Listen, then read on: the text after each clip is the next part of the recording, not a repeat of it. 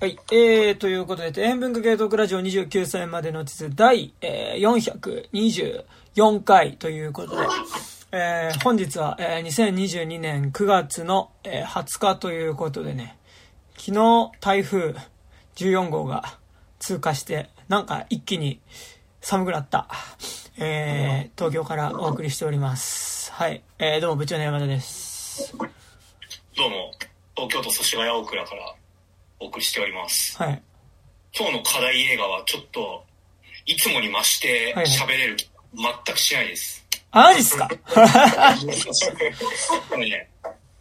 あの、親しみのある監督ではあるんですけど、ちょっと、はいあまりに難しすぎて、ああ。あのやっぱね、この4人おかしいと思う、4人というか、この3人おかしいと思うんですよ。あんなペラペラ高橋宏作品について喋れないんですよ。っていうのを多分今回感じる回になるとでもなんかやっぱでもね、割とでも、ドントシンクフェールなところもある気はするんですよね。なんか。あのいや、そう、そうは言ってもよ。うんそうですね。まあ、いや、もしかしたらこれ、これだと、もうあの、何も言えないかもしれないからね。あの、いや、今なんか竹木さんはペラペラ喋るとか言ったけど、いやもう俺ら、もう全員沈黙みたいな。いや、なんかよくわかんなかったね、みたいな。なんだったんだろうない、なんか、いやね、すごい映画ですよね、みたいな時間だけが。え、え、何がすごかったの？あうーん、みたいな 感じに、炎が燃えて人の顔の上にかかってみたいな。ね、そんぐらいはいいよ。そんぐらいは言えるけど。そう。それはあのま、あ、それが、それあの、映ってたものの話だから、それあの、感想っていうか、あの、映ってたものの話なんで。言葉ではうまく説明できないんですけど、みたいな。まあ、でもさ。まあでもそういう映画っちゃそういう映画やね。なんか、言葉じゃうまく説明できないんだけど、つ映画ではあるわけですけど。はい。そして、あ、えー、どうも、えー、普段映画などを撮っております、近藤亮太と申します。あれ本名になってんの？えい、そして、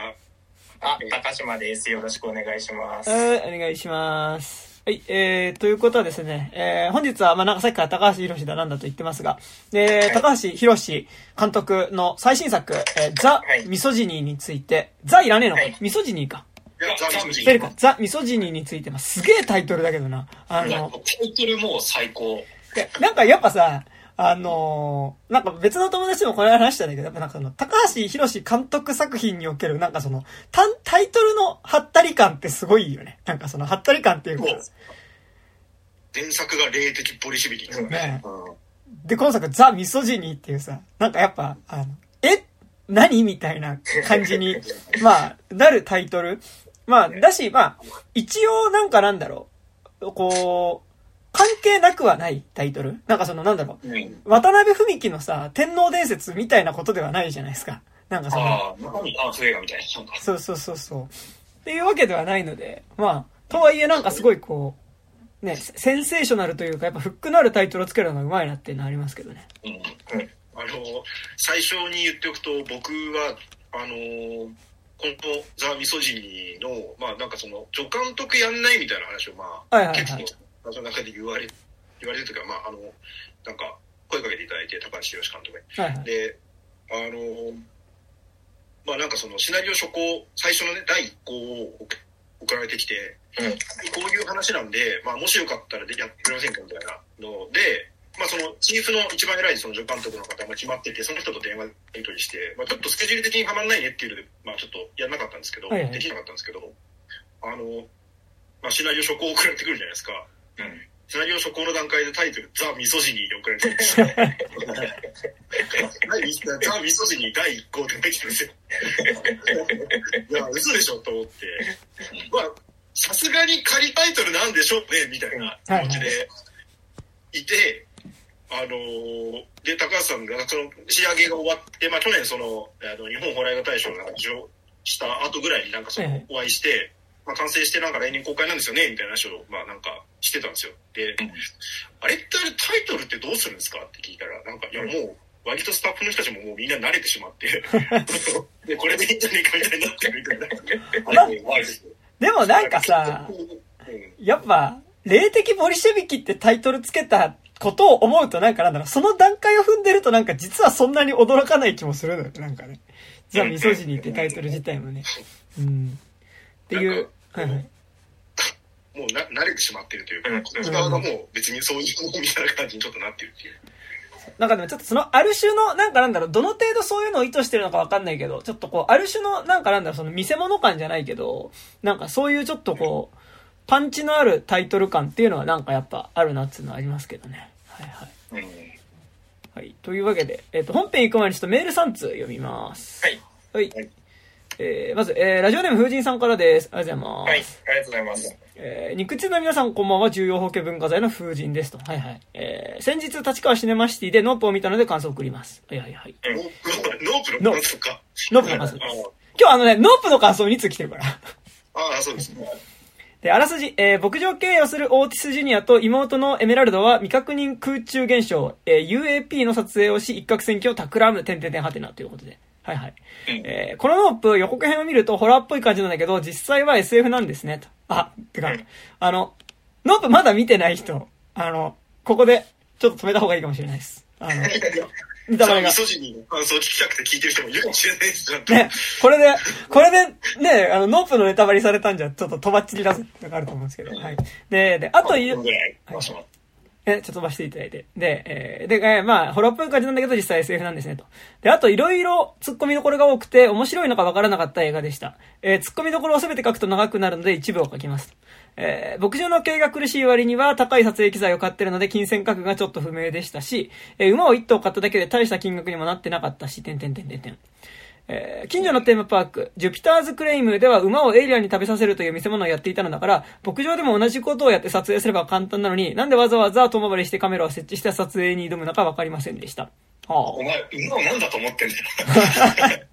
あの牧場にとって馬、馬が、いや、あのね、いや、この後ね、ちゃんと回答してます。馬、馬がかわいそうとかだったら目が書いてあるオブジェでも食べようとするし、えー半年間何していたんだよとイラッとしながら心の中で突っ込み入れてました。えーあと、フィルム交換の時のフィルムをセットしたマガジンを何個も用意してないんだと突っ込み入れたくなりました。えーしかし、えーまあでも、まあ、IMAX のカメラだったからね、あれね。なんか、ちょっとこう、しかも手動でっていうなんかちょっと特殊なカメラだから、なんかいろいろ大変だったんですよ、だからね。ではい。えーでしかしこの手の UFO、過去エイリアンものってテンクローバーフィールドレーンのように、えーど真ん中の、えー穴に爆弾物、えー爆弾等のものを放り込めば勝てる感じですよね。まあ、インディペンデンスデーとかもそんな感じですからね。えー妹のエメラルドがバイクを止める場面が明らまんまで、あのシーンを撮影したくて妹をバイクにの、えー乗らせたんですね、と。えー X、ジュラシックワールド女神の継承の感想は年末ベストの時に送ります。えー今日はこの辺で終わりたいと思います。ということでね、ございますね。ありがとうございます。ありがとうございます。ということで、ノープの感想でした。はい。あでね。ノープの感想はいつ聞いてもいいですか？えーノープの感想いつ聞いてもいいですよ、そんなね。うん。はい、はい、はい。はい、ということで、次、えー、ラジオネームサハルさんからです。ありがとうございます。ありがとうございます。えー、普通歌ということで、はい。えー、肉質メンバーの皆さんこんにちは。えー、最近 YouTube で配信された近藤亮太監督のアイスの森を見たので感想を送らせていただきます。ありがとうございます。えーアイスの森といえば私も知ってるポピュラーな階段で、解釈の仕方では一コアにも怪異にも捉えることができる柔軟な内容だけに、かえって難しそうかと思いましたが、いざ鑑賞したらやっぱり怖くて嫌な感じが残る興味深い作品でした。えーハウンドフッテージ作品な、は変なものが映り込んでるかと思えて怖いので、鑑賞中はカメラをコロコロ動かすな、えー後ろとか撮るな、えー夜中のトイレなんぞ撮るなドア法というか、えー誰かいますかって呼びかけるだけじゃなくて、えートイレを開ける前にノックしろ、えーちゃんと3人一緒に行動しろ、途中,、えー途中で抜けるな、えー一人ずついなくなるなら、なるからそうなる、そうなるだ。そうなるだ。スリーマンセルが基本のナルトを知らないのかと、今回、えー今回出演しているラディオエイティーズのメンバーを説教していました。えー欲を言えば、本作の舞台裏や NG の、NG の動画を見せ、えー見たかったのですが、えーそれは肉口で聞かせてくれたら嬉しいし、えー有料版で本作の実況配信をしてくれたら一層嬉しいです。ということで、サーラさんからでした。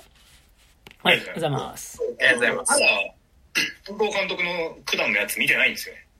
ああ、ぜひ見てください。YouTube で今公開、あのー、先、先週ぐらいですね。と、あちょっと、先週なんかあの、身内の人がなんかあの、面白いものを作ってるのを見るのがちょっとしんどい時期で、どういうこと？一方オーバーみたいなのあるじゃないですか。その友達はこんなね、なんか、その再生数伸びてる面白い傑作を撮ってるのに、俺は一方みたいな時期に入っちゃったので、え、竹木さんなんか脚本書いてんの今？いや、なんかね、書いてたんだけど、割とその企画自体が頓挫するなり、あなんなりみたいな。嫌な時期にちょっと入ってしまい、ちょっとパッと入ってる時に、そうそう。バット入ってる時に、なんか近しい人間が面白いものを撮ると、すごい嫌な、一番嫌な気持ちになる。まあまあ、はい。そんなのを取りまして、まあ、そのマガ話っていうね、あの結構有名な、あの、テキャスで毎週、あの、会談やってる、ポテ、あ、ポッドキャストですね、あの番組があって、はいはいまあ、それの原作にしたアイスの森っていう、あの、POV のホラー映画を公開しまして、おかげさまでね、結構、まあまあ、まあまあっていうかなんですか、全く無名のね、僕みたいな監督が、その、つ撮りましたよっつってポンと公開した、ね、誰だよっていう映画にしては、まあ今2000、おー。700再生とか、まあ、2週間足らずなんで、まあ結構、あの、見ていただけてる方なのかなって。ほうほうほなので、えーぜひちょっと、まあ見てない方とかいたらぜひ、まあ、ね、あの、見ていただきたいんですけど、で、なんか裏話とかって、あの、うん、まあ、なんていうんですかね、あと NG し、なんかシーンみたいなこと言ったんですけど、なんか、ファウンドフッテージにおける NG シーンってあんまないんですよね。最悪だよ。あんまりあんまりその NG が発生しようのない撮り方なので、あれでも、うん、あの映画って、その、アイスの森近藤版って、はい。あの、撮影で結構怪異が起きたっていうことで有名な。ええええそうですね。なんか、いろいろ あったっちゃあったんですけど、ええまあ僕がコロナにかかったりとかね。う。ああ、もうね、そうね。それみんなかかってるよ、最近。あのみんなかかってる撮影、一番最後に追加撮影で追撮がに行った日の翌日にかかったんですよ、僕。あおーなんで、あの、まあ一応その、これを、それもちょっと会議に時間として、あの、まあいろいろ大変な目に遭いながら、結構意外と半年ぐらいかけて作ったっていうね。あうん。やつだったりとかするので、まあ、あのその辺の話とかも、まあなんか、ノートかなんかでまとめて出すのでね、あの、ちょっとよかったら読んでくださいって感じですね。あ。おい。はい。まあ、エイトさんの感想、なんかもし見ていただいたリスナーの方いたら、あの、感想、別にあの、僕に直接 DM 送るとかでいいんで、あの、ください。自己肯定感。えちなみにこの映画は僕は一切かかってませんが、僕が出資しなければ撮れなかった。ああはい、よかった。ーすごい、なんかだからさ、竹木さんってたまにさ、なんかなんだろう、あの、主戦度って言葉がさ、そのまま服着て歩いてるみたいな顔になる瞬間が、俺ある、ある人だなって思ってるんですけど、なんか今、すごい、あの、主戦度になってましたね、今。いや一応ね、あ、プロデューサーっていうものがそのこの映画に存在するとしたら間違いなく竹内さんになる。内容に一切口を出させてもらえない金を出す。はい。パトロン？パトロン。プロデューサーポジションなのにまだ本編見てないっていうね。はい。まあ、そんな感じですね。ぜひ見てください。はい。えーそして、えー次が、えー最後ですね。えーラジオネーム、島の映画屋さんからです。ありがとうございます。ああ、ありがとうございます。はい。えーお便り失礼いたします。島の映画屋さんと申します。えーここのところしばらく肉実を聞けていなかったのですが、えーノープ会を拝聴しましたので、えーお便りさせていただきました。えー相変わらず、えー素晴らしかったです。えー私自身は鑑賞の中で見る側、見る側、えーあ、撮る側に回ることでやり返すんだという話として見ていましたが、ジョーダン・ピールがある程度恵まれた側のアフリカ系アメリカ人であるという視点から、加害する側に回ることへの踏み込みの甘さというのはあまり気づかなかった点なので、えー相変わらず論点が素晴らしい番組だとうならされる次第です。おー、イエーイ。はい。えーこれからも素敵な、えー番組を楽しみにしております。それでは、ということで、えーはい。島根映画さんからの感想でした。ありがとうございますということでねノ。ープ会の感想なんですね。ノープ会の感想ですね。あの、風神さんはノープの感想ですね。で、今のはノープ回の感想でしたね。ノープ回の感想ね前前回がノープ回ですか？いや、前々回ですね、多分。あの、まだちょっとアップしてない回があるので。あ前々回がノープ回ですね。まあ、ノープはなんか、割と、夏の、ね、なんか、割と話題作、今年の、一番話題作だったんじゃないかという感じがしますね。蓋を開けてみたらね、なんかね。語りがいのある映画ですからね。ね。うん。ということで、本当に吉村区は IMAX で見なかったということなんですけどね。まあ、はい。そんな感じで。えまだやったら、IMAX で。ー、ん何？まだ IMAX でやってんじゃないやってるとこやってるね。なんか、頑張れば。え頑張る、頑張れば、でもね、頑張るほどのね、熱量でもないんであ、すよ。そうか。あそうなのか。いや、なんだろうな。時間と。時間とお金がすげえあったら行こうかな、みたいな。そう。でもね、はい。そう、そう行。かないパターンですね。時間とお金がすげえあったら行くんだけどなっていう、そういうね。はい。そう、行かないパターンですね、これね。はい。ということで、あんまりその人生において、その時間とお金がすげえあることってないですそうね。なんだろうね。まあ、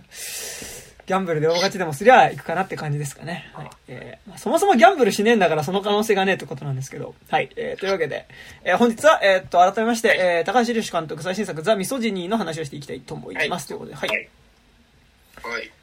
あ、高島君あらすじ出ますか？はい、出ますあ。えー公式公式サイトからです。はーい。えー女優で劇作家の直美は、えーある謎めいた失踪事件を題材に芝居を書こうとしていた。直美は、えーひと夏借りた山荘で、かつて自分の夫を奪った女優水木を呼んで呼び寄せ、えー芝居の稽古を始める。マネージャーの大牟田と共に、えー山荘に訪れた水木は屋敷に不不吉な気配を感じた。えー水木が演じるのは、いえー家の庭先で母親が消滅するのを目撃した娘役だった。母親が、えー消えた地面には黒い焦げ跡が残ってたという。えーしかも娘は数年後、えー母親が失踪した日に何者かに殺されている。ナオミの解釈は、えー娘の話は嘘で、彼女が母親を殺し、その命日に母親の霊に報復されたというものだった。水木はこの山荘こそが事件の起きた現場ではないかと疑う。稽古が進むにつれ、水木はかつて自分が、えー母に抱いた殺意を役に重ね合わせるようになり、錯乱状態に陥る。えー夢の中に真紅のドレスが現れ、水木は少女時代の母との思い出に遡っていく。翌朝、水木は庭で直美や大牟田と儀式を行う母の姿を見て驚愕する。地面には、えー娘が話しているという黒い黒いこ焦げ跡も、えーし出現していたっていう感じですね。はい。なんか、すごい。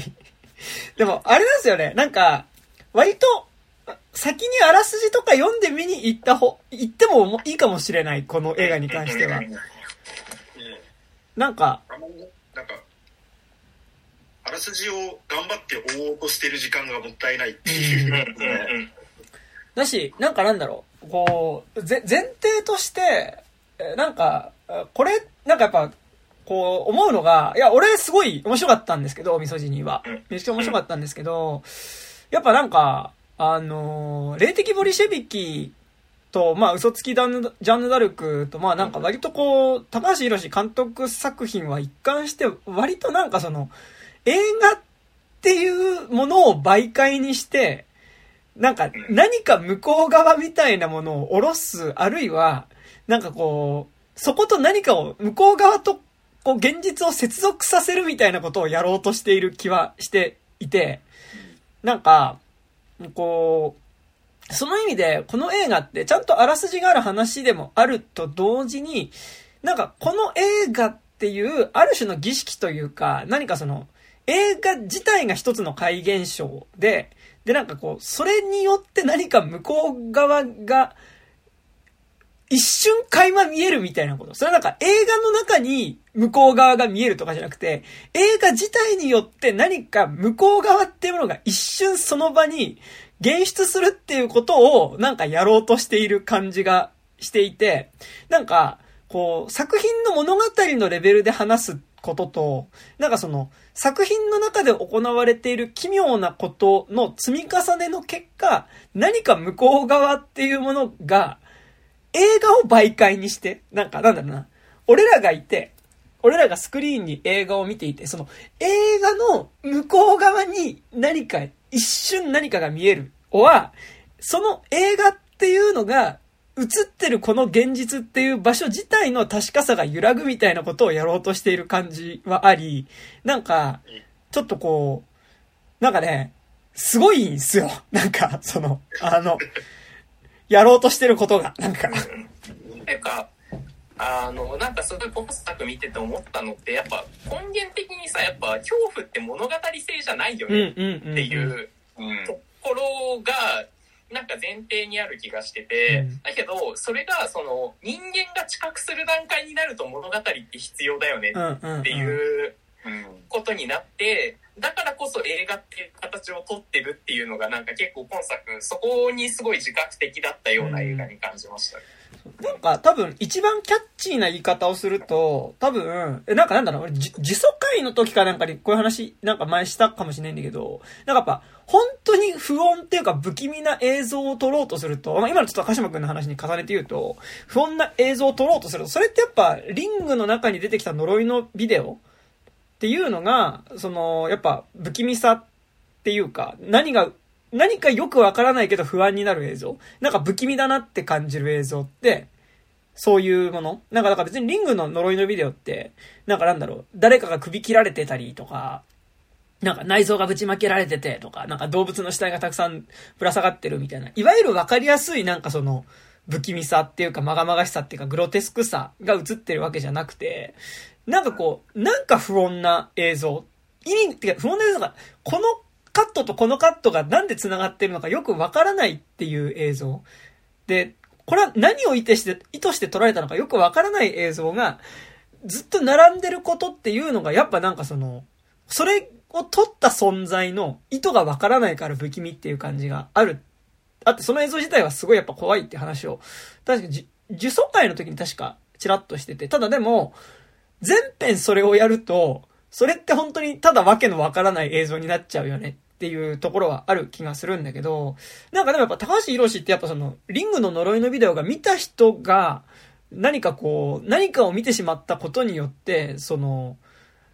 なんだろう。まあ、わかりやすくし、まあ、死んでしまうわけだけど、なんかこう、こう呪いがかかるというか、それを見たことによって、その人自体が変わってしまう映像っていうのがやっぱリングの中には出て来てたわけだし、リングの中に出てくる作中の呪いのビデオってのはまさにそういうものだったわけだけど、なんか割とそれをリングの呪いのビデオをそのまま物語にしたようなことをやろうとしてるのかなっていう気は、まあなんとなくしていて、で、で、リングの呪いのビデオをそのまま映画にしたらどうなるかっていうと、やっぱりそれは見た人に何かを、こう、向こう側みたいなものを見せたりとか、ある種の呪いがかかるみたいなことをやろうとしてるんだなっていう感じは、まあ、すごいなんか、霊的ボリシェビキとかを特に見てるとやっぱすごい思う作品ではあったんですよね。なんか、うん。あと、なんかすごい、パッと見て思ったのが、去年嘘つきジャンヌ・ダルク見といてよかった。ああ、そうね。確かにそれは思う。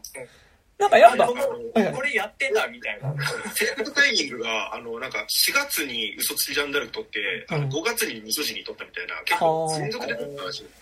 なんかでも、本当手法は基本的に一緒だと思ってて、なんか、ちょっと手法の話からするのもあれだけど、なんかやっぱ、嘘つきジャンヌ・ダルクと今作やっぱ共通してるなと思ったのが、やっぱ画面の中が画面内のレイヤーで分断されているっていうこと。てかなんかその、現実っていうものが異なるレイヤーの積み重なりって、その、異なるレイヤーのモンタージュでできてるよねっていう感覚っていうのが、まあ、今作にも嘘つきジャンヌ・ダルクにも共通してる気がしてて、嘘つきジャンヌ・ダルクではその画面内にある現実を構成している異なるレイヤーっていうのが、まあ、スクリーンだったり、えー、っと、まあ、切り張りした、まあ、実際にその歴史上の登場人物とかを、まあ、こう、切ったね、紙とかね、で表現されてたものっっていうのが、まあ、今作では鏡だったり、えー、あと窓だったり、あと多分森と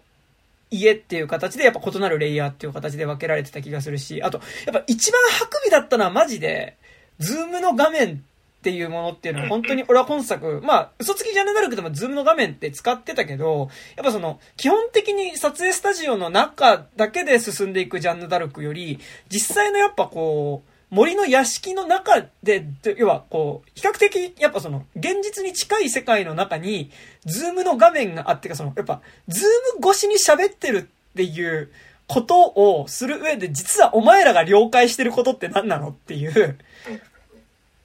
ことをやっぱこう、意識、それはやっぱラストシーンとか特にそうだし、やっぱ、ズームの使い方本当に素晴らしかったんだけど、まあなんかだからその、こう、現実っていうのは基本的に異なるレイヤーの、こう、積み重なりだよねっていうこと。で、異なるレイヤーの積み重なりっていうことは、要は、人によって見え方が違う、捉え方が全く違うよねっていうことであり、で、異なるレイヤーの積み重ねっていうことは、やっぱそのものすごく自分たちが当たり前として知覚している現実自体の、あり方っていうのがものすごく不確かだよっていうことを見せていくっていうのは、やっぱ嘘つきだ、ジャンヌ・ダルクと今作、まず演出1個、あの、特徴としてあった部分だなと思いつつ、あとやっぱもう1個共通してるのが、絶対的なものっていうか、超越的なものは画面に映らないっていうのが、やっぱこう、嘘つきジャンヌ・ダルクと今作でやっぱ共通していて、登場人物が、まあ嘘つきジャンヌ・ダルクでは多分神的なもの。で、今作で言うと多分、魔女とか、多分地獄とかに近いものを主人公が見るシーンはあるんだけど、それ主人公がスクリーンの向こう側、向こう側っていうか、あの、見てる横顔は映るんだけど、その目線の先に何があるかは映らない。ただでも、それを見た人の表情っていう形でならかろうじて、それを映すことができるっていう見せ方っていうのは、やっぱ嘘つきジャンヌ・ダルクと共通してるなっていう部分ではあって、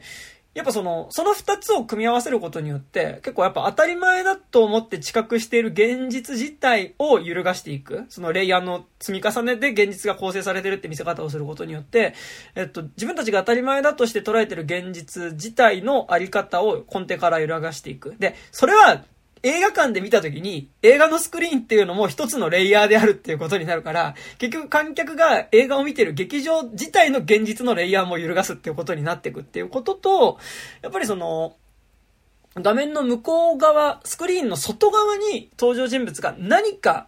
超越的なものを見る、見てる表情を見せることによって、やっぱり映画観客が直接超越的なものを見ることはできないけど、一個映画ってていうのを媒介にすることによって、その、映画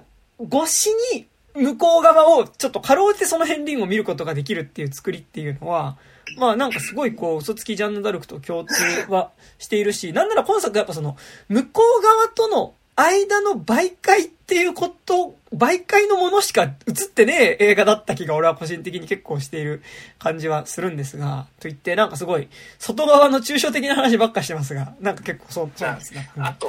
なんか物語っていうかね、あの、この映画に関して物語性っていうのを、あんまり僕は使いたくないのは、はいはい、まあ、後で話すんですけど、うんうん、あの、その、映画における、な、なん、テーマ的に、その、嘘つきジャンヌ・ダルクも、その、このザ・ミソジニも、その、嘘をつくとか、何か、その、物語性、ナラティブを作り出すっていうことの、その、不確かさみたいなのも、結構共通したテーマになってたような気がしてて、なんか、そこら辺もね、すごい、その、この人が言ってることは本当なのか嘘なのかって本質的なところでは分かんないしっていう。なんかその重層性みたいなのはなってたと思うしあとあのすごいメタ的な映画にもなってるかなとそのザ・ミソジニ見てすごいなんかあのあの結構そのなんだろうあのポストモダン的なあの以降の、あの、幽霊映画で、あの、ゴーストストーリーでもあるよなとは結構見てて、なんか、ざっくりした感想ですけど、結構思いましたね。うん。なんかね、やっぱ、物語っていうよりは、物語を語ることっていうか、演じること自体の異常さ。いや、その、やっぱこの映画って、まあ、メインの登場人物は基本的に3人。その、脚本家の女と、水木っていうその女優と、この水木のマネージャーである男っていうね、三人で物語が進んでくんだけど、やっぱ、こう、演技をするっていうことで役を下ろすっていうことと、それが呪われた物語であることによって演じているうちに、えっと、その、題材になった作品の例が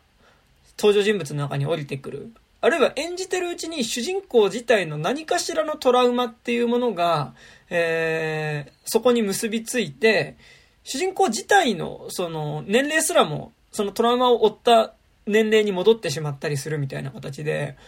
こう、主人公自体がものすごく重層的というか、あの、ある種、こう、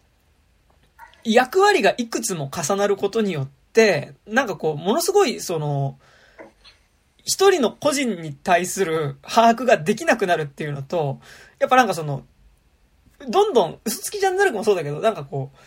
これを演じることによって何かが憑依していくっていうことの積み重なりっていうのが、やっぱ、やっぱある種こう、異常な磁場を生み出していくっていうことが多分この映画一番やりたかったことな気はしていて、多分作中の物語にちゃんと物語はあるし、なんか、俺としてはちょっと物語も一応感じてはいるんだけど、でもなんかそこがメインっていうよりは、その物語を演じる、作る、個人が作る、演じていくっていうことの中で、そのことの異常さによって向こう側が出てくるっていうことの作品だった気はするんですよね、なんかね。うん。うん。そうそうそう。あの、これ、初行の段階で、はいはい。最終的に削られてるセリフが結構いろいろあるんですけど、うんうん。あの、当初、あの、主人公、主人公で、まあ、えっ、と、あの、脚本家の、うんうん。えっ、と、中原さんが言ってるね、うんえっ、と、と、と、あの、水木がやりとりするときに、あの、それって、あの、回転、ネジの回転みたいなことだよねって。あ、言うんだ言うんだ言うんだ。そう、言うんですよ。あの、シャーリー・ジャクソンがどうとかっていう話とか、うんあの、そのウーマン・イン・ブラックがどうとか、うんっうんうん。ていう話を、まあ、劇本編内で言うっていうくだりがあって、うんそれ、まあ、ほんあの最終的には、まあま、まるっとカットした。それは、うんあの、そこのうんちくは、まあ、本編の中では別になんかこう、ももはやいらない。うんうんうん書くときの段階、最初に書く、書き始める段階、とっかかりとしては、そういうこう、ネジの回転的なうん、これからするのは、あの、すごくやばい話なんだっていう、あの、ところから、あの、語りが始まっていくっていう、そのモード自体を、そのネジの回転のようにっていうところでこうやっていこうとしたっていうの。は、なんで、そのベースになるのはやっぱりすごくこう古典的なゴーストストーリーのフォーマットを、まあ、まあ、なんていうか、かなり意識して、うんうん。ロケーションから何から、うん。あの、なんかこう、見たことある人だったら全員、あの、あれで、あれですよねって言いたくなる、ロケーションとかね、あの場面がいっぱい出てくるんで、これは何が原因に起こったかですよね、みたいな。言いたくなるような感じのところが、まあ、あの、なんていうか、まあ、根底にはやっぱ流れてるうん。映画で、まあ、同時になんか、その今多分話したことに通じると思うんですけど、あのーまあ、昔にあの、今日、えっ、と、これ多分 YouTube でまだ見れると思うんですけど、あのー恐怖の時のインタビューかなんかで、はいはい言ってた、お母さんが言ってた話で、あの、アウシュビッツの生存者の人の話みたいな、うん。まあ、よくおっしゃってるんですけど、あの、要はその、げアウシュビッツの生存者の人っていうのは、あの、普通にまあ今は平和に暮らしてるけど、あの、やっぱ、その自分がその収容所にいるような感じというか、あの、要はその現実がなんかこう、ちょっと分かれてしまっていて、今むまだそこにいる感じと、まあ、で別の現実を生きてるような感じっていうのは、そのどっちもあるような感覚があるんだみたいな話を、まあ、恐怖の時にその、なんか夢落ちですかみたいな感じの質問に対して、うん。いや、そうじゃないんだっていう説明のためになんかその話をしてたんですけど、まあ、結構このサミソジニのあの語りの感覚って多分その延長上というか、あの、恐怖の時って結構なんていうか、もうちょっと、まあ企画のその J ホラーシアターって企画の要請とかもあったかもしれないですけど、なんかこう、割とこう、ある一本のストーリーと、なんかそれがちょっとごちゃっとしていく感じっていう、あの、のが、割とこうなんていうか、いびつな状態のまま投げ込まれてる感じがあったんですけど、うん。ミソジニは、その、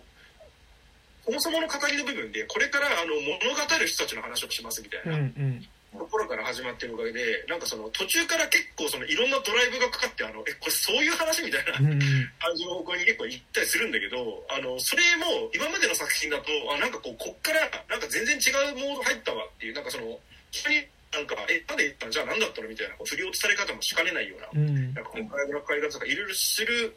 したりとか、あるいはこれってちょっとチープすぎんみたいな、うん。あの、言っちゃえばね、あの部分とかっていろいろ、あの、まあ、今作もね、その CG の部分とかでいろいろあるとは思うんですけど、あなんかもうそれらも含めて、なんかその作り物でっぽくあること自体すら、なんかこう内包しちゃってるような語り方うん。に今回はまあなっていて、だからなんか、そこ、なんか出てきたものがそれがもうチープかチープじゃないかみたいなっていうのは、うん。なんかこう、いやだってこの人たちそういうフィクションの世界の中で生かされちゃった人たちの話でねみたいな。うん。感感じれて、なんかこう、いろんな意味でこう、その、まあ、怖い話をうん。描いてるっていう時に、なんか結構その、より難しいというか、うんんねすっごいところに行ってるねっていう。でもなんかやっぱさ、現実の認知自体を揺るがしていく作品の時にさ、なんかなんだろう、まあ全部チープでいいじゃんとは思わないんだけど、あの、それはなんかなんだろう、嘘つきジャンヌ・ダルクとか、やっぱすごいいい映画だと思うけど、なんかやっぱ、ルックの、ちょっとチープさはすごい感じはしたから、まあ、なんかそう。だし、なんかなんだろう、やっぱ、でもなんか同時にやっぱその、超越的なものってさ、その、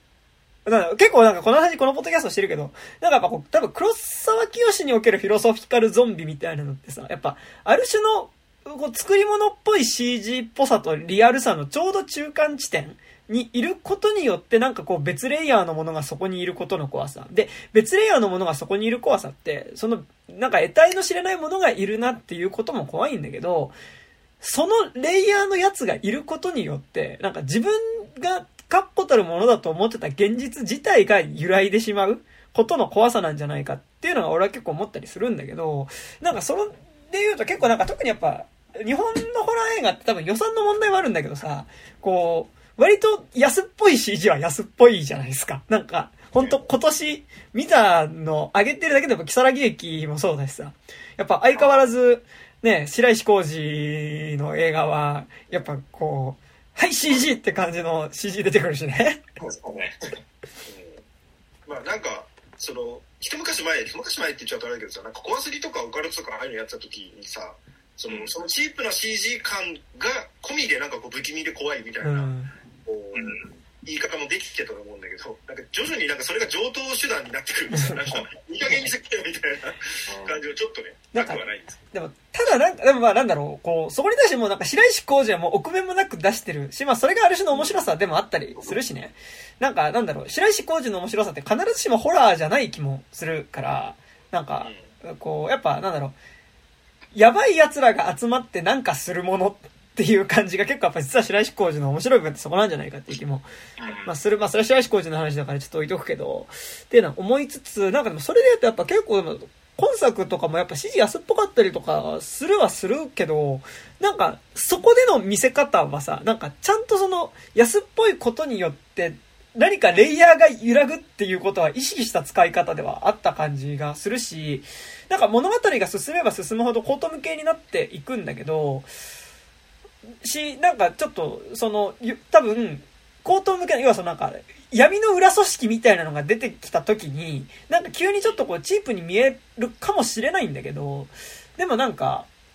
それすらも、なんかやっぱ現実を歪ませていくことになっていくというか、なんかでもね、今さっきレイトさんちらっと言ったけど、やっぱ、基本的に俺、この映画を、なんかまあ、レイヤーがいくつかある。なんか、多分、えっと、今この、えー、ポッドキャスト今ね、一番外側のレイヤーから話し始めちゃった気がするんだけど、あの、本来は多分、その、いわゆる、なんかその、だから、えー、なんだ、ま、あの、昔あった、その、まあ、いきなりその母親が失踪したテレビ番組っていうのがあって、で、まあ、その失踪した番組を元に、こう、映画っていうか、まあ、脚本を作ろうとしていくと、そこで怪現象が起こっていってっていうのが多分、一番真っ当なドラマ部分の話。でもなんかやっぱ、この映画同時にもうちょっとだけ、半歩ぐらい後ろに下がったメタ視点で見ると、やっぱその、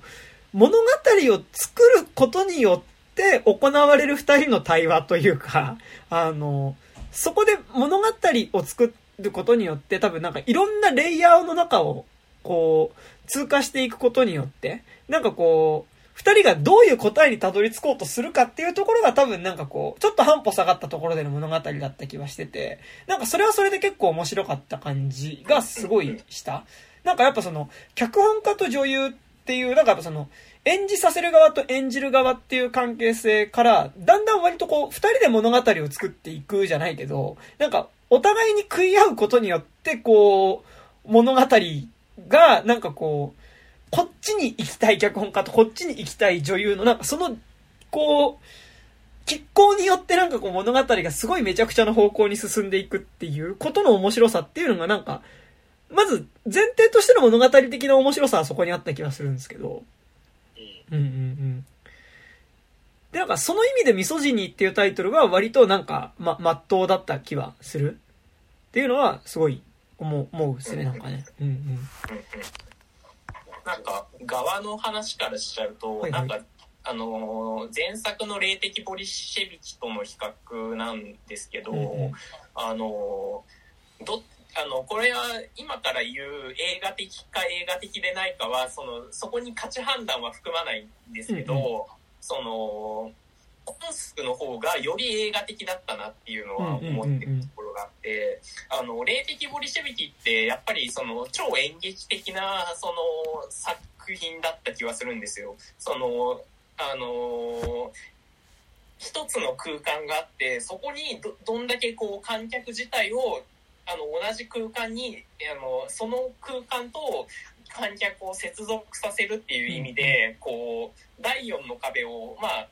破破ってこれるようなその一つの空間っていうのをあのかなりそのリアリティのある空間として一定の空間として保ってた作品だったと思うんですけど、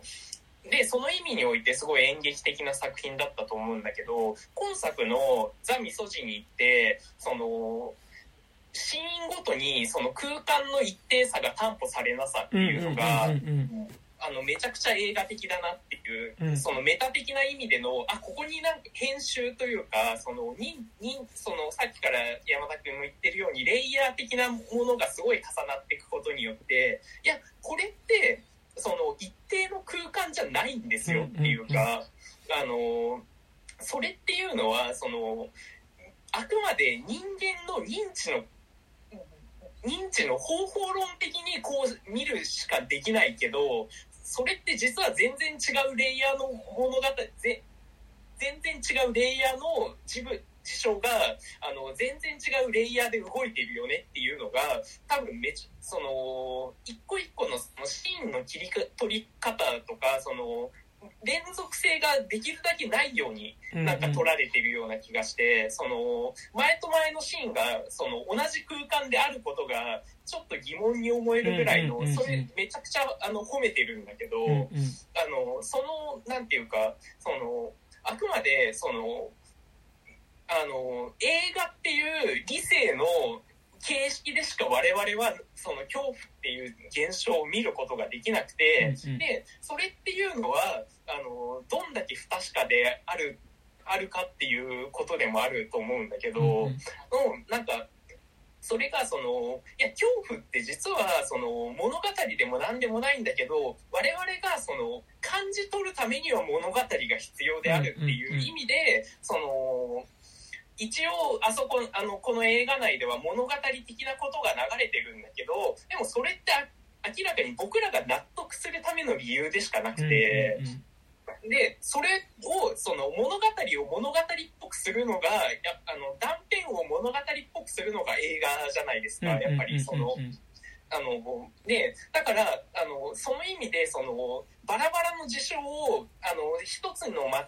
一つのフォーマットとしてまとめるその理性の形式としての映画っていう意味でこの今作はめちゃくちゃ映画的だなと思いましたね。いやねいやなんかそれすごいなんかそのやっぱ一つの場所を取ってるけどやっぱりその空間の意味合いがカットによって違うから、やっぱ、一続きの場所でありつつ一続きの場所にも見えないっていうのはすっごい思って、で、その意味でマジで映画的な映画だと思ってて、で、映画的ってな、まあ、何かっていうと、なんか何かっていうとって、おめえが、おめえ何者だって話なんだけど、まあそれは僕は僕なんですけど、まあね、えー、僕は僕なんですけど、なんかその、やっぱ映画の中で画面に映っているものに、えっと、実、実際のもの以上に意味合いがあるというか、その、なんだろう、ただ、なんかなんだろう、線路が映っ、現実に線路が見ればそれはただの線路でしかないけど、なんか映画的な意味での線路って何かの境界線だったりしたりする？えー、みたいなこととか、なんかこう何か壁があるっていう時に、それはただの壁で、普通に見てたら壁でしかないんだけど、それがある種主人公にとって、もう絶対にこう、超えられない何かしらの絶望感を表す意味合いになってくるって、その、物語的な、なんかその、ただそれがあるっていうことが物語的な意味合いがすごく濃くなるっていうのがなんか俺は映画的な、その、ただ映ってるだけなんだけど、そこにある種主人公に多分その壁だったらね、立ちはだかる何かしらのその、なんだろう、こう、社会みたいなことを思わせるものとして壁があったりするとかね。なんかこう、その度合いが強いっていうことがやっぱりこう映画的だったりすることだと思うんだけど、だか、だからその意味でやっぱ螺旋階段とかって、やっぱりその、ある種真相意識に入っていくみたいな螺旋階段ってただの階段でしかないけど、やっぱ深層意識に潜っていくっていうことの意味合いにもなってくるし、逆に登ってくるってなると何かが震源から何かが出てくるって意味合いになってくるっていうのは、なんかすごい映画的だと思うんだけど、その意味で言うとやっぱ結構この映画なんかその画面の中ですら、一つの屋敷なんだけど、向こう側とこっち側っていうのがやっぱすごい意識されてる。舞台はただの屋敷でしかないんだけど、やっぱ本当ファーストシーンとかも、こう、まあなんかなんだろう、こう玄関のなんかこう、ウッドデッキみたいなところで、こ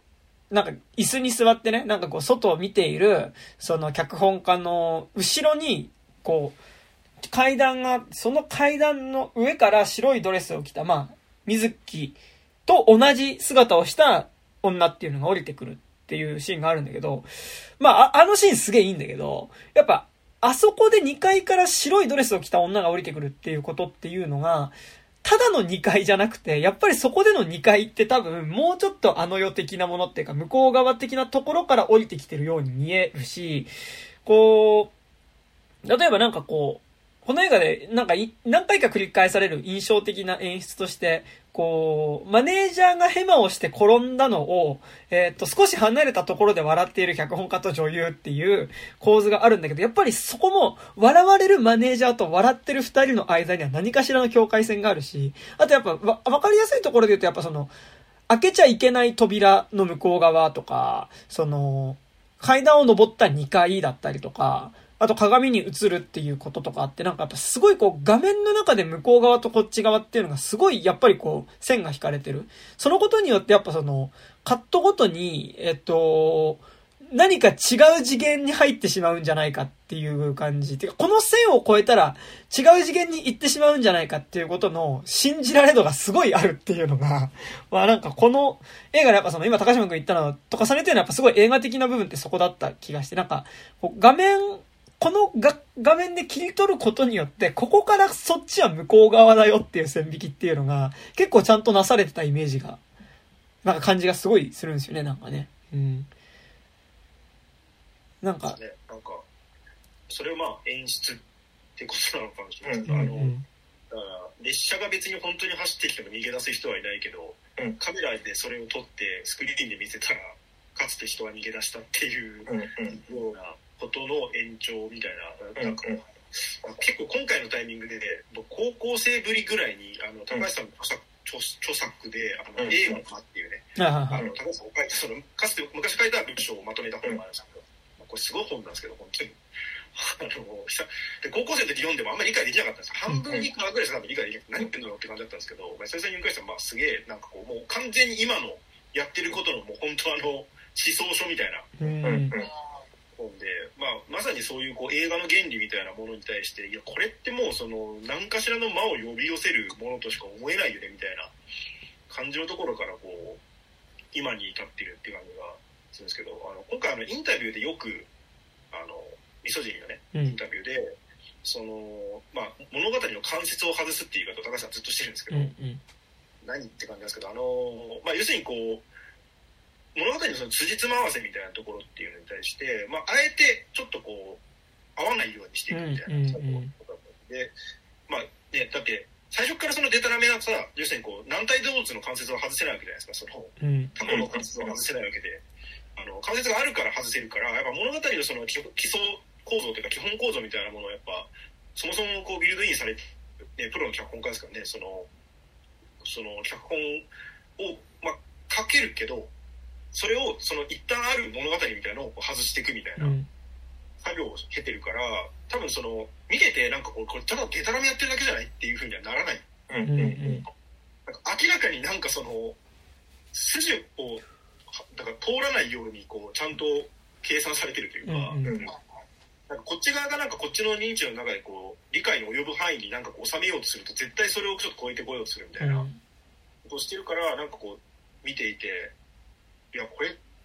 つまりどういうことっていうのがどんどんこうほんなんかこう翻弄されていく感じ。というか、うん。それがなんかそういうこう恐怖の感覚みたいなのに接続していく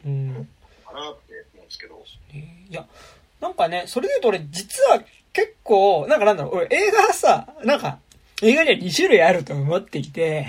あの、なんかさ、ちゃんと辻褄があるタイプの映画と、なんか辻褄っていうよりは、なんか物語上のこう整合性ではないんだけど、なんかその、主人公のか、登場人物の感情だったり、感性、感性としては、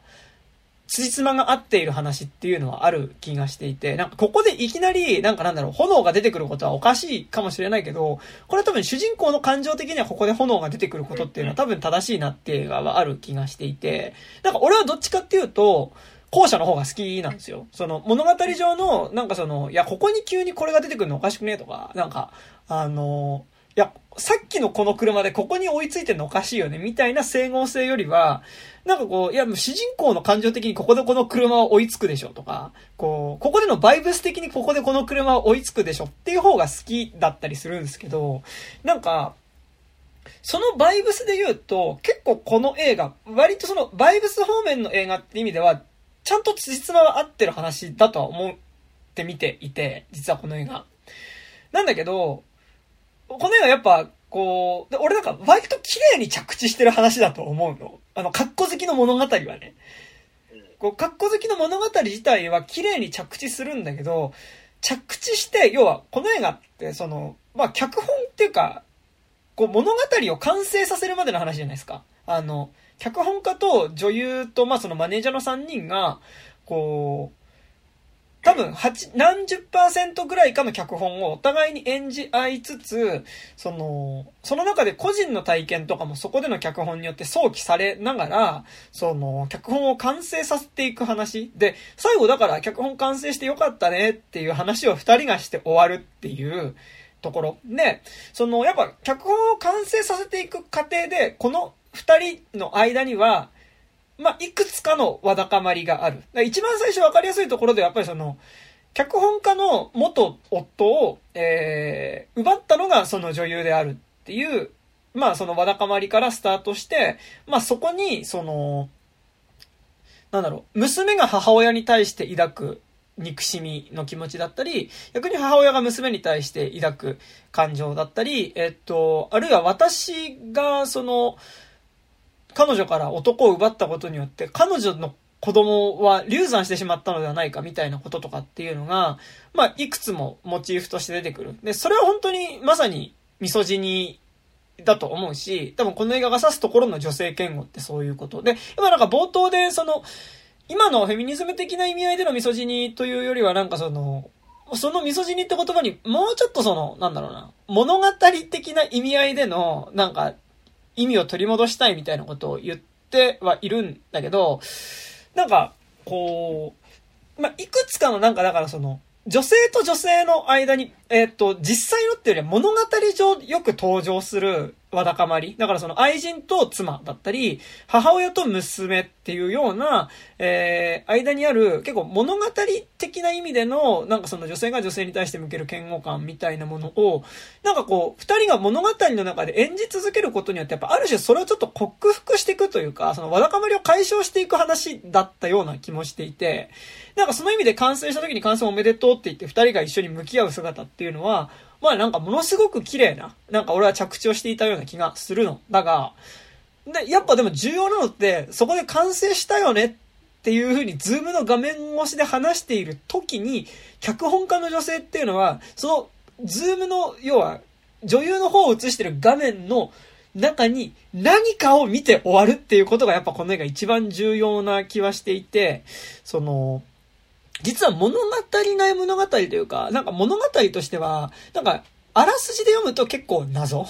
なんかその、途中で、その、まあ、なんとなくその、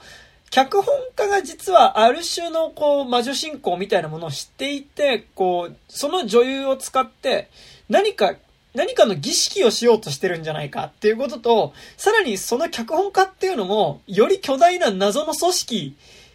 のパワーバランスの中でその儀式を今行おうとしてるんじゃないかっていう結構なんかこう、こと向けな話になってはいくんだけど、でもなんかその、わだかまりを抱えた二人の女性の、なんかその物語としては、なんかその、感情の部分ではなんかそこで起こるめちゃくちゃなことって全部整合性は取れてる気はしていて、なんかその意味で俺は結構ちゃんと着地してる気はするんだけど、でもなんかやっぱ重要なのって、そこの二人のわだかまりを解決しながら物語を作っていく過程の中で、いくつものレイヤーが重なっていくっていう異常な出来事が起こり、やっぱそれによって何か向こう側が見えてしまったっていう、なんかそのことこそがなんか重要な気はすごいしていて、なんか、実は作中の物語としては結構、なんか、割となんか爽やかな話だった気もするんですよね、なんかね。俺はね。まあ、まあ、しっかりやるんだねっていうね。うん、もうなんか、あの、シスターフット映画になってましたからね。そうそうそう。あの、まあ、そのね、あの、やっぱ謎の組織に戦っていく二人の共闘の話になっていくから、なんか、その、そういう爽や、なんか、なん、なんならちょっとこう、ミソジニみたいなものをちょっとオーバーしていくっていうか、やっぱその、乗り越えていく話だった気もするんだけど、なんか、ミソジニっていうものを、あえて、その、だ物語的な意味での女性嫌悪っていうのを、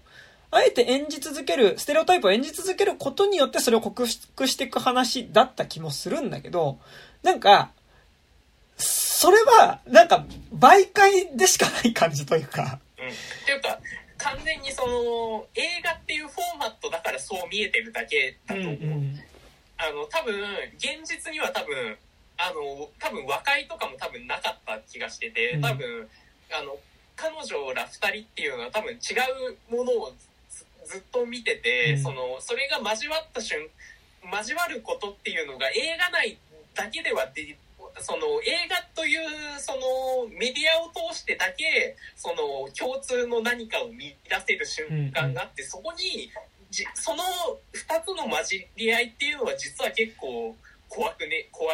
怖いというか、そのなんか他者と他者が出会う時ってそれってホラーじゃねっていう。ところがなんか結構根源的にあるような気はしました。うん、なんかやっぱさ、こう、ちょっとスピったことをね、スピったことを、スピったことを言うとさ、なんかやっぱ映画によってさ、やっぱその、向き合うはずじゃないレイヤーを向き合わせることによって、なんかその、向き合うはずじゃないレイヤーの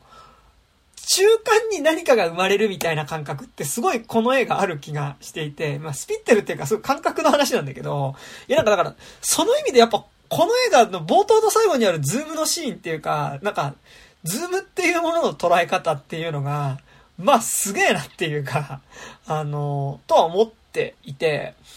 なんかやっぱさ、俺らがズームで会話、まあ今もズームっていうかまあ LINE 通話でさ、そのテレビ通話で喋ってるけどさ、まあテレビ通話で喋ってることの異常さってさ、で、異常さっていうか、そこで前提としてるものってさ、同じ空間を共有してるわけじゃないけどさ、画面の向こうにいる人はさ、今同じ現実にいてさ、その、リアルタイムで喋ってるよねっていうさ、あのことを信じてるからこれって、LINE の通話とか Zoom での話ってできるんだけど、でもその、画面の向こうにいる人が、まあ、同じ時空を共有してるっていうことってなんで信じられんの？なんかその、いやでもそれって多分根源的にはその同じ空間にいたってそうじゃん。そうそうそうそう。でもなんかそれやっぱ映画的に見せてくっていう意味でやっぱズームってさ、その、え、そのやっぱ圧倒的に他者度がすごい増すわけ。ズーム越しでの会話っていうのが。なんかだから、ここで俺が何か喋ったことに対して画面の向こうの人は返事してるけど、本当に画面の向こうにいるのは人なのかってかなんかその、なんなら再生してる映像に対して俺が一方的に喋ってるだけなんじゃないかっていうこともあり得るわけで、でも。YouTuber のドッキリそういうのありましたね。だからさ、リアルタイムじゃない、一人だけリアルタイムで他の人たち録画でやっててゲームをするみたいな。これにさ、なんかあの、LINE 通話とかでさ、はいはい、あの、ディレイが一人だけ発生する瞬間って起きるじゃん。あはいはい。このラジオ内とかでも。うんうんあれ起きた時って割とそこのなんか叫びみたいなの見えるんだよ。聞こえてる？って言ったのに対して、なんかこう、一歩前の会話で帰ってきて、5秒後に、聞こえてるよ？みたいななんか帰ってくる。いや、なんかでもさ、やっぱ、そこでのことって、まあなんかなんだろう、こう、無意識のうちに信頼して、やっぱ、LINE で喋って、なんかその、ズーム越しの通話ってしてるけど、やっぱ、この映画ってやっぱなんだろう、その、正直出てくる役者のフィクションとかみんな高いわけ。なんかみんな濃いの。なんか作画が。作画が濃い感じの人たちばっかりだから、やっぱそのフィクションの高いってのがあるんだけど、やっぱなんかこう、画面の向こう側にその人が映ってて喋ってるっていう時に、なんかその、ほん、こう、そこで前提としてる信頼の揺らぎ度がすごいあるわけね。で、その上でやっぱ最後、なんかなんだろう、二人としてはなんか綺麗に物語として着地させた、だからなんだろう、その、同じこう感情を共有したと思ってた相手の映ってる画面の中に何かを見てしまうっていうことって、やっぱそれってこう、相手が他者であることの、なんか、あ、この人は他者じゃないんだっていう、こう、信頼をつかみかけた瞬間に、なんかもう、圧倒的に何か違うものを画面の中に見てしまった表情で終わるっていうのがさ、なんか、いや、すごい、やっぱそこの不気味さっていうか、いや、何かを見てしまったんだな、この人はってことだけが観客には伝わってくるから、やっぱりその不気味さであるし、やっぱその前提にある、やっぱその、ズームっていうもののさ、なんかその、やっぱ、ズームで話す時にやっぱこの、無意識のうちに俺らが信頼していることに対する根底をやっぱ揺るがしてくる不穏さっていうのは、同時にそれって現実にた今さっきの高島君の話じゃないけどさ、あの、あ、今横にいる人と俺ちゃんと会話してるんだなとか、なんか、今横にいる人となんかなんだろうな、こう、肩を組んでるなとか思ったとしても、それって本当なのっていうことの揺らぎに、やっぱ、基本的にはやっぱ通じる感覚であるっていうのが、やっぱなんか、すごい、世界自体の不安定さがあらわになるっていうことがやっぱ、本質的に怖いんだよね、なんかこの映画っつうのはね。そう。この映画のラストってさ、なんかあの、庭とバル2階のバルコニーで手振り合って終わるみたいなんじゃん。うんうんうん。あそこは。なんかめちゃくちゃうまいよね。なんかその、あの映画っていうメディアが出る前のなんか舞台装置としてのなんかこう、こことそ、ここじゃない場所みたいなさ、なんか根源的ななんかこう、違う場所っていうなんか見立てで終わるっていうのは、うんうん、今の話を聞いた上でなんかすげえラットカットして理にかなってる気がめちゃくちゃしてきた。うんあと、まあ、この映画だとその日常的な会話って全部ズームだよねっていうことも言ってるような気はしてて、あのその実は本質的にズームのやり取りなんだけどそのあのななんかのなんかの魔的なものがあのを介在することによってしかあの同じな地平に立つことはできないっていうか、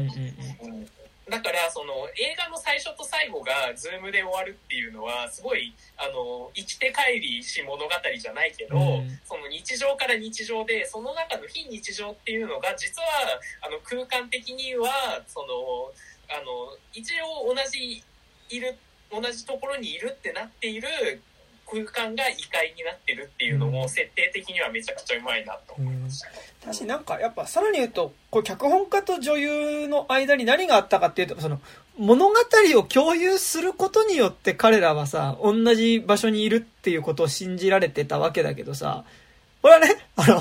俺がそう思っただけなんだけど、やっぱ俺なんで最後ズーム画面を見た女優、あと脚本家っていうのが、何かを見てしまったと思って怖いなんか、怯えた表情をするかっていうと、怯えたっていうか、まあ何かを見てしまった顔をするかっていうと、それってやっぱ物語が終わったことによって、なんかその、私は、例えば母親で、あなたは娘、私は魔女で、あなたは生贄っていう関係性に、を、なんか役割をお互いに了解することによって、なんかその、同じ空間にいる存在であるっていうことを了解してたんだけど、物語が終わっちゃった瞬間に、あの、そこでの同じ物語を演じているっていう、その、二人の、こう、本質的には他者同士のものを結びつけ、媒介として結びつけていた物語が終わった瞬間に、あの、得体の知れない他者としてそれが浮かび上がってきたんじゃないかという気もしていて、なんかだからその、基本的にやっぱその、実際の映画じゃないにしても、割とこう、関係性ってこう、物語を信じることによって、なんか、了解されてるよねっていう感じすらするラストだった気はして、なんかだから、ものすごいこの映画の中でこの、え、脚本家と女優とあとはマネージャーってのは、いろんな役割を演じていくわけだけど、最後やっぱ役割がなくなった時に、他者に見えるっていう 終わり方だったんだろうなっていう気はまあなんかものすごくしてはいますわない、なんかね。うん。なんかやっぱそれって、あ、はい。高橋監督、高橋洋監督の、えーとまあ、1個前が、うん、えーと、好きじゃんだ、まあ、同志アナスタシアってやってますけど、うん、えーと、でそのさらに前で、あのズーム映画っていうことで言うと、うん、あのコロナ禍で映画を作るってその映画美学校の中で、はい、その当時の受講生たちが、まあ、その通常は対面でねあの映画作るのが当然だったんだけど、まあ、それができんくなったよっていう一番そのなんていうか、国際席というか、うんうん、一番猛威を振るっていた頃に、あの、まあ、対面ではもう授業はできないので、えっ、ー、と、リモート化で、まあ、でも映画を作りましょうっていう、今の今だからこそ作れる映画っていうのはなんかあるんじゃないのっていうのを模索しようっていう、まあ、授業があって、それがまあ、ウソスティランダルクよりもさらに前ですね。うん、で、それがあの、カナタよりっていう短編で、まあ、YouTube で見れるはずなんですけど、うんうん、これあの、今回出てるあの、河野智美さんってあの、水木で、うん。うん、あの、が出てたりとか、あの、するので、まあ、割となんていうか、プロトタイプみたいな映画で、はいはい、その高橋さんが撮った、まあ、えっ、ー、と、ズーム映画なんですよ。うん、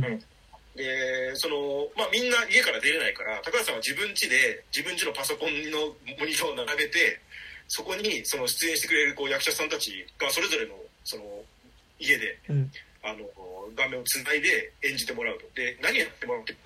基本的にあの、シェイクスピア劇の戯曲をそれぞれ読み合わせるみたいな内容なん。だからそのやってることは、まあ言っちゃえば本読みというか、読み合わせみたいなことをやってんだけど、明らかに何か呼び出そうとしてるみたいなブーって、みたいな話なんですよ。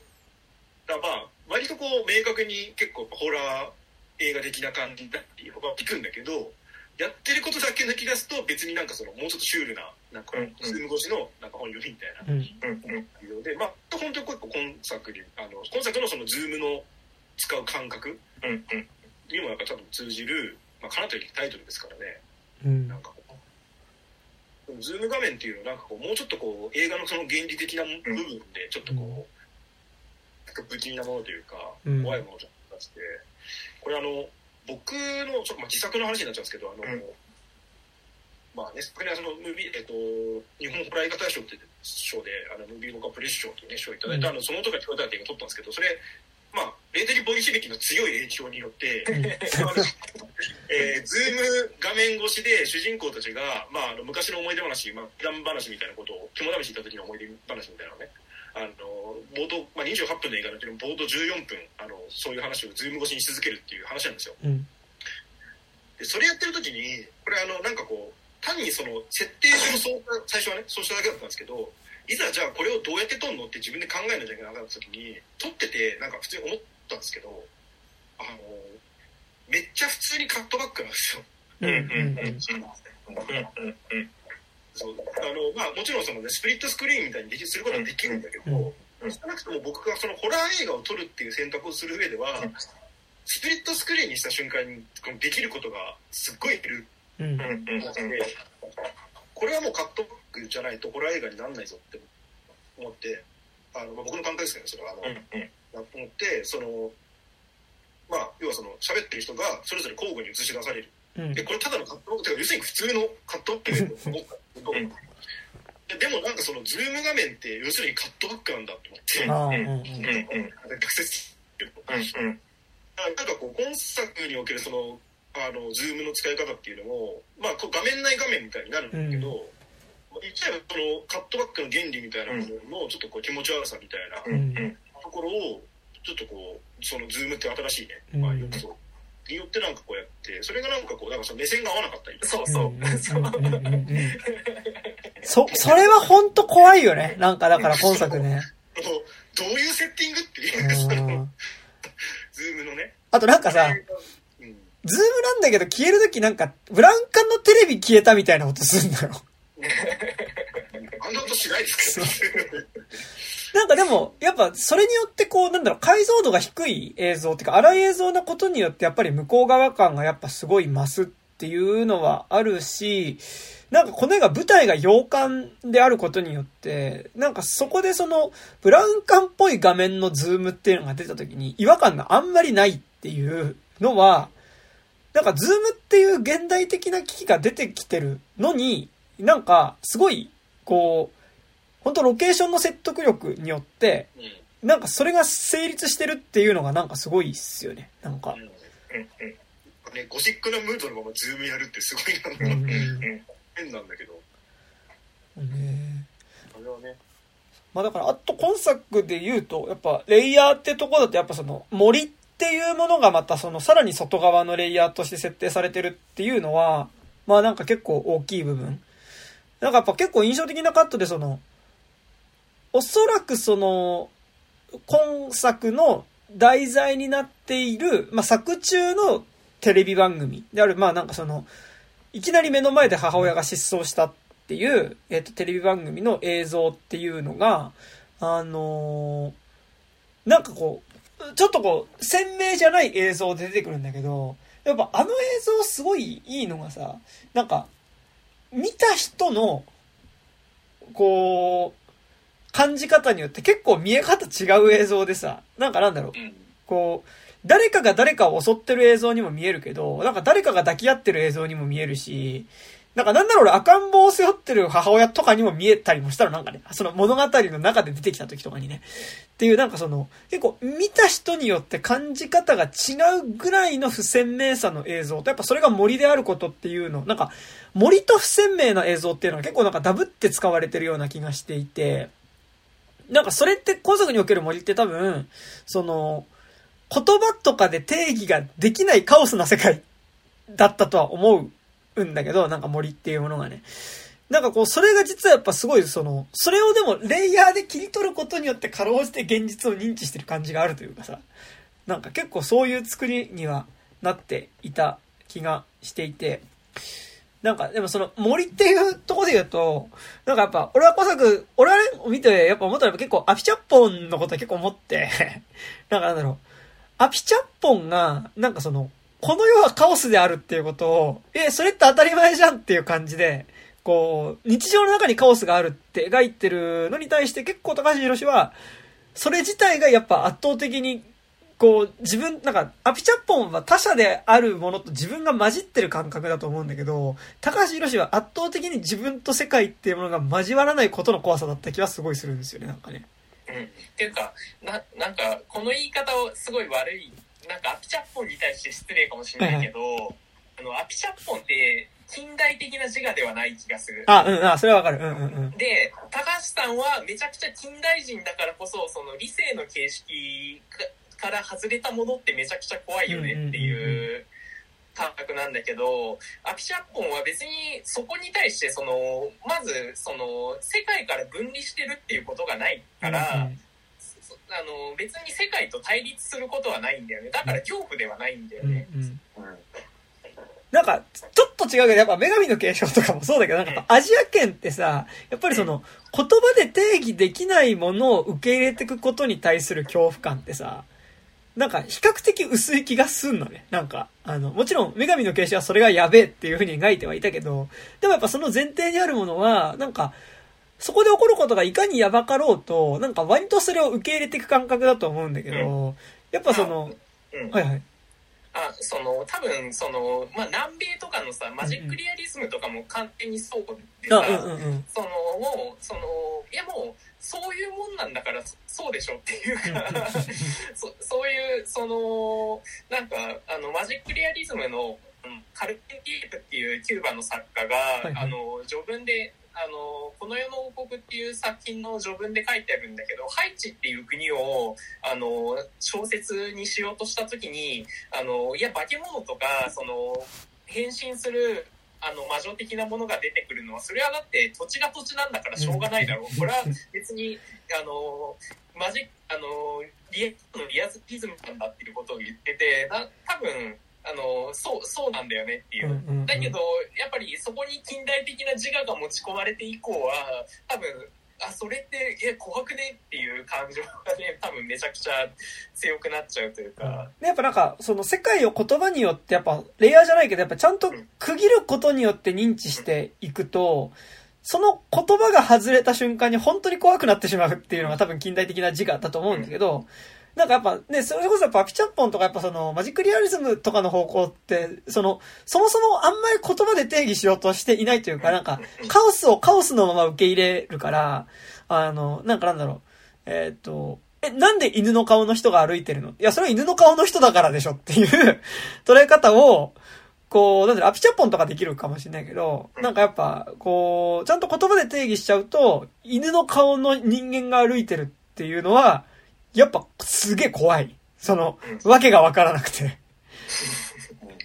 で、それが存在することによって自分の存在すらも揺らぎ始めるから超怖いっていうのが多分あると思うんだけど、なんかだからね、その高橋博士作品もやっぱ、だから、すごいそこは、なんか森っていうものの捉え方の話なんだけど、なんかやっぱすごい恐怖だなっていう感じですごいしたんなんかね。その、わからなさが怖いみたいなものはね、なんかね。うん。思いましたけどね。ニュース映像がね、まあ、うん、あれまあ、その、本来のニュース映像はなんか、その、お葬式がやってて、うん、そこにこう娘がでも本来のってさ、それすら高橋博がさ、見たって主張している映像の話でしょ？いや、あるって本人が言ってる現実じゃないですか。それは現実でしょ、今の話。だから、まあ、本来ね。本作で映ってたさ、なんか、匠っぽいものを森の中を持ってって持って歩いてる映像がそれの再現映像ってことなの？ではなくて、これは、あの、要するにこう、本来はね、お葬式の映像をやらなきゃいけないわけですよ。その、本当にちゃんと再現すると、その高橋さんが見た映像。本当に再現するとね。その実際の映像ですよ。実際の。えー、たけしとしたら、それはお葬式やらなきゃいけないんだけど、うん、まあ、その、今回そのワンシチュエーションもので低予算でね、その、やる上で、まあ、無理でしょうっていう話には、まあ、やっぱなって、うんなので、まあ、あの空間でできることとして、まあ、あの長首持って歩いてるこれ映像みたいなところに、まあ、落ち着いてったっていうことで、まあ、そのなんていうか元のシナリオではあのちゃんとお葬式やってたんですね。うん、ちゃんとお葬式やったってよくわかんないですけど。お葬式映像をやってなんかそこになんかテロップででこの後1年後になんか娘が執行されましたみたいな、うん関係ないやんっていうね、うん、あの実の文章が流れるっていうのがめちゃくちゃ怖かったっていうのが、まあ、もともとの、まあ、お話、はいはい、だったんですけど、で、なんか、かあの要はそのエピソード単位ではかなり違うものになってるけど、まあ、感触を 再現した。本作でなんかあのすごい荒い画質で見せられた映像はあのイメージ映像のイメージ映像。でそういうこと。が見たとされているあの実在の映像のイメージ映像が予算的にやりとないから作ったイメージ映像。イメージ映像をイメージに流してるだからなんかその感覚っていう部分では再現されてるってことなんで、ね、うん、なんかだからその映ってるものは違うけど感覚としては再現されてるものっていうことですよね。だからね、うん、だと思うんですけど。すごいなんかこう映画文法をさなんか映画の語り口とかをさなんか破っているんだけどさ一個のレイヤーでは完全に守ってるみたいなのがさ、うん、あのやっぱ高橋作品たるゆえんだよね。なんかあの本来のそのなんか僕らが普段その見てるその映画とはなんかちょっと一個別の次元のなんか独自ルールが守られている感じ。まあでまあねそのニュース映像みたいなのをさ見た時に僕はなんかすごい思ってたのはなんかまあその呪詛とかもね、別にその部分部分見ていけば結構面白い映画ではあると思うんですけど、その、でもそのやばいもの見てる感じにはならないみたいな。まあまあまあ、なんか。そうなんですね。うん。うん、で、その、なんかね、その時にも多分なんか、ただ呪詛感の時話したような気がするんですが、うん、なんかその、怖いものみたいなのを見せるっていう時に、その、まあ、レーダリポリシビティっていうと、その、語りですよね。うん、その怖いエピソードがで今回も冒頭でその、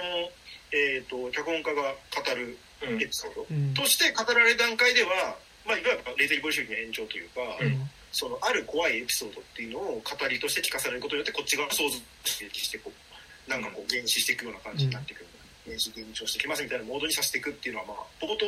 最初の方ではやってるけどそれはでもその割と早い段階でこうバツンっつってスクリーン上にそれが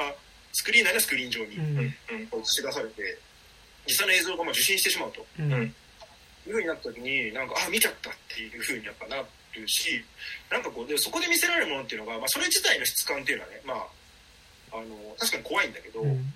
同時になんかそのさっき聞いてたエピソードのああれなんだって、うん。その追体験することになるのとでそこからさらにその派生してなんかそのこういうこう記憶のなんかこう片隅にあるでもなんかこうすげえこう辻褄の合わないなんか変な映像とか、うん。なんかそういうのってあるよねっていう感触にまでこうなんかリーチしていく感じ。っていうのがなんか割とこうその苦し以降のちゃんとこう表表現になってるというか、あの要するにこう以前だったらもしかあのあの映像がね単純に怖いっていうところのその怖さの勝負質感の勝負になってきたりとかしたかもしれないんだけどっていうよりはなんかこうそこに含まれてるなんかそのエピソードとかそのうん。刺激される記憶みたいなところがに怖いみたいな。うんいや、ね、いや、それで言うとさ、ちょっとシネフィルなこと言うけどさ、なんかやっぱその感覚ってすごい赤い影に近い気はしていて、ニコラス・ローグのうん。やっぱあれってその、こうさ、娘が、まあ事故で亡くしてしまって、で、その娘が死んだ時に着ていた赤いレインコートっていうものを全く関係ないベニスの街の中で原始してしまうっていうこと。で、それが娘だとは思わないんだけど、でもなんかこう、君がけぶるベニスの街の中で、その赤いレインコートを追いかけ続けることっていうのが、なんかこう、不確かな記憶というか、記憶の中にある、でも不確かなものを追いかけ続けることの不気味さというか、なんでこれを俺は覚えてるんだろうっていうのがよくわかんないんだけど、それを追いかけ続けることの不気味さっていうのが、やっぱ、こう、いわゆる露骨にこう何かが出てくることの怖さの、やっぱ手前にはある気がしていて、何が映ってるんだろうっていうのも怖いんだけど、なんでこれが自分の記憶の中にあるんだろうとか、これになぜ執着するんだろうっていうことが怖いみたいなのっていうのは、なんかある気はすごいしていて、なんか直接このカットが似てたとかじゃないんだけど、なんかやっぱこう質感としてなんかその昔見たニュース映像に固執する感じとかで、なんか、そこがぼやけた映像として出てくるっていうのは、なんかやっぱすごいこう、赤い影に近い感覚っていうのは、なんか、しかもはい。はいあのー結構その赤い影の原作はあの鳥のダフンデュモーリアなんですけど、うんうん。でデュモーリアって結構最後のゴーストあのゴシック作家でもあるから、うん。あの結構そその本作のそのあななんて言うんだろう新しいその現代でゴシックをやることっていうのとそのやっぱりそのテーマ的にも結構近い実はそのデュモあの赤い影の原作自体のあのゴシックっぽさみたいなあの古き良きゴーストストーリーっていうのと今作のその結構ゴシック感っていうのは意外と通じ合ってるところはあってて。うんうんなんかだから多分、こう、実際の記憶、赤い影の段階で実際の記憶、実際の記憶っていうか、自分の中にある記憶だと思ってたものが、やっぱりこう、もうちょっと高年になってくると、見たテレビ映像っていう形になってくっていうのはなんかやっぱすごいちょっとこうより現代的というか、まあ現代に近くなってきたからだろうなって感じはするけど、でなんかだしその、赤い影では記憶の中にあったものだし、っていうメディアを間に挟むことによって幻視してたものっていうものが、こう、ズームっていうものを間に置くことによって幻視していたり、例えばブラウン管のテレビっていうことを間にメディアとして置くことによって、その何かを幻視するっていうのは、なんかやっぱすごいこう、その赤い影的な、その、何か間に、こう、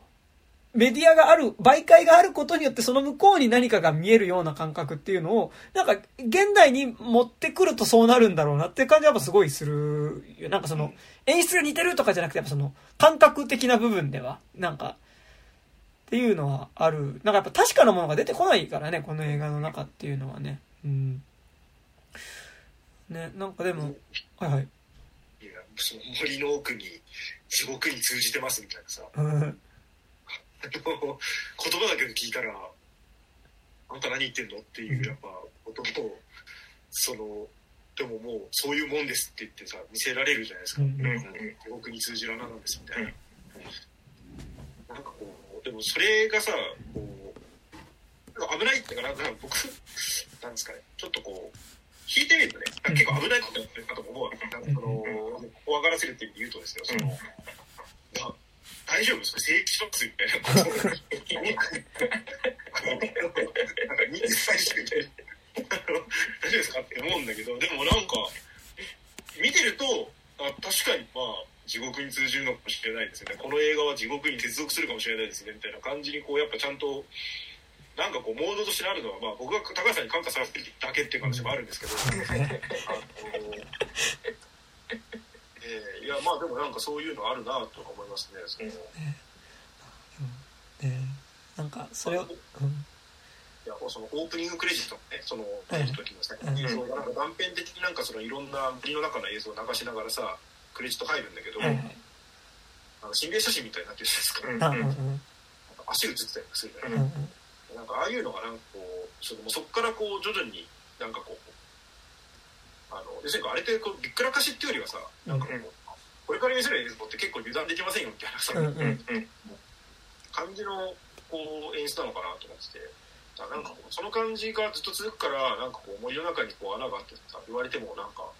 いや、それは確かにやばいかもしれませんみたいなうん。感じがやってるのかっていう。なんかでも、やっぱさ、あこう、なんだろう、こう、わかんない。結構、なんだろう、高橋博士を信じて見れてるから、なんか、あのノリに乗れてるけど、なんか、みんながどの程度信じられるのかっていうのが、ちょっとわからない部分ではありつつ、でもなんか、高橋博士監督のあの感じに乗っかって見てるうん。分には、やっぱこの映画じゃないと、まあ、他でもあるとは思うけど、なんかでもちょっとこの映画、なんとなく独特だなって思う怖さっていうか不気味さのシーンっていうのがめちゃくちゃあって、なんかなんだろう。やっぱ、今年結構直接見せるタイプのホラー映画をたくさん見てるからってのはあるんだけど、やっぱ実はほぼ直接見せてないよね、この映画ってね。なんかやっぱその、超越的なものは画面の中に映らないっていうことは多分前提としてあるからってのあるかもしれないけど、なんかやっぱすごい思ったのが、なんか、こう、それ、なんか、ま、間が怖いっていうか、一個ね、なんか、あ、まずその直接的に見せてるシーンで、あ、すげえと思ったのはやっぱその、あの、脚本家の女性の上に、魔女の映像が投影されて、あのーまあ、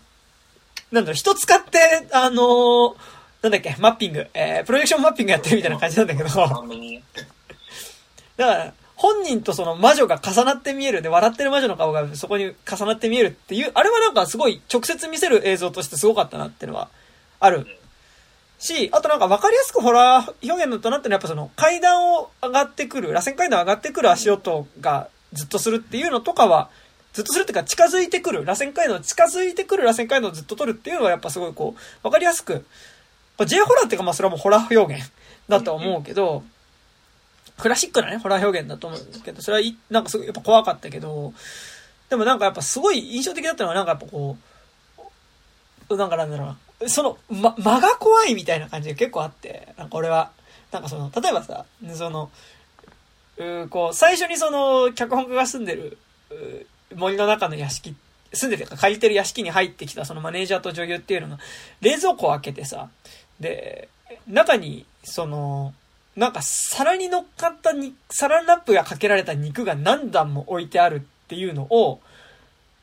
発見して、えってなってると、そこに脚本が帰ってきて、あ、それイノシシの肉なのよっていうところで、なんか、あ、じゃあ、イノシシ鍋にしましょうね。マネージャー料理うまいからっていう流れなんだけど、だからその、冷蔵庫開けてイノシシ、なんか、え、イノシシ鍋って言われる前のサランラップにくるまった皿の上になんかちょっとこう血みたいなものがある肉が乗っかってる。つか肉ってことすらもわからないものが乗っかっなんか乗ってるっていうのが出た時に、なんかそれがおぞましいっていうのもあるんだけど、なんかそれを開けて見ちゃった時の表情というか、間自体が怖いみたいな感じが結構あって、なんか、冷蔵庫を開けてやばいもん入ってたぜ、怖っていうのは結構あると思うんだけど、なんかちょっとそれとも違う質感。で、しかも、その後それがなんかイノシシの肉なのよってさらっと流されることも含めて、なんかちょっとその、なんかなんだろう、こう、会話として作中では成り立ってるけど、なんかちょっとそこについて、ギリついていけない感じっっていうのの怖さだったり、あとなんかさっきもちらっと話したけど、その、マネージャーがなんかよくわかんないけど、こけて、で、こけたマネージャーを見て、その、二人が笑うっていうシーンがなんか不気味だったの、すごいなんか、その、え、なんでここでこんな爆笑なの？みたいな。なんかそこに対してこう、マネージャーも別に、いや、こけちゃいましたよとかじゃなくて、なんかそこにうずくまってるだけみたいな。なんか、ちょっとね、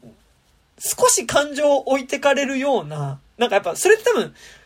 ちょっと急に他者、なんか、さっきまでなんか、あ、これの人は女優さんなのねと、この人は脚本家なのねって思いながら見てたら、なんかちょっと、よくわかんない反応。なんか、どういう心の動きでその反応になってるのかがわからない反応をされた時の怖さみたいなのは、結構なんか、この映画は割と感じたところはあって、っていうのはありますなんか、うんうん、あの、基本的に多分さ、僕らの現実のその一応のさあの客観的なものがあるっていうところはまあ置いは前提として、でも、本質的になんかパントマイムやってるようなもんじゃないですか。その、あ、これってこういう意味なのね、とかって、その、わかるんだけど、この映画だとなんかパントマイムのパントマイム性の意味を脱臼させられるというか、うんうん、えこの動きここでするみたいなのをなんかされることによって急にその人の動きなんだけどめちゃくちゃ不不条理に感じるところがあって、うんうん、なんかそそこがやっぱ怖さの、にもつながってるようななんかええここの意味は？みたいな。うんうんうんそのあれえなんでこの人この動きしてんの？みたいななんかそれのすごい連続であるような気もしました。もともとのそのシナリオで読んでてなんかそのちょっとちょっとした部分なんですけど、うん、あのそのセリフというか会話がそのすげえなんかその急に俗っぽくなるというか、うんうん、そのイノシシ鍋のくだりとかもそうなんですけど、コーヒーとかなんかコーヒーとかって言っててさ、なんか。なんかその、まあ、ある意味ギャグっぽくも見えなくはない、コメディ芝居のようにも見えなくはないけど、でそのシナリオだけ読んでてねそのあんまりイメージそんなに持たずにバーって読んでると、うん、なんかあなんかそういうちょっとこうコミカルな感じみたいなのをちょっともらってるのかなとかも思って、あその見見るんですけど、うん、実際の本編見ると要するにこうロケーション自体が明らかに異様だし、うん、でノーマルでは絶対ない衣装を着てるし、その映像のそのとかその照明の当たり方とかその、まあ、最初のねズーム画面の撮り方とか含めてその何一つノーマルじゃない中で、でも会話だけちょっと妙に俗っぽかったりとかするから、そこはそこでやっぱりちょっとこう単に俗っぽい会話をする俗っぽい人たちっていうよりはなんかそういう会話をなんかこうさせられてる人たちっていうか、なんかこうやっぱちょっとなんかこうレイヤーが一枚こう加わるような感じっていうのがするんですよね。なんかさやっぱその2.5次元俳優っぽいともちょっと違うんだけど、なんかやっぱちょっとこう、総じてみんな現実感とはちょっと違う。なんかなんだろう。それこそな、なんだろう、シェイクスピア芝居とかやってそうな感じというか、なんか、まあ、マネージャー役の横井さんってあの、まあ実際2.5次元俳優。うんうん、なんかさ、こうでも、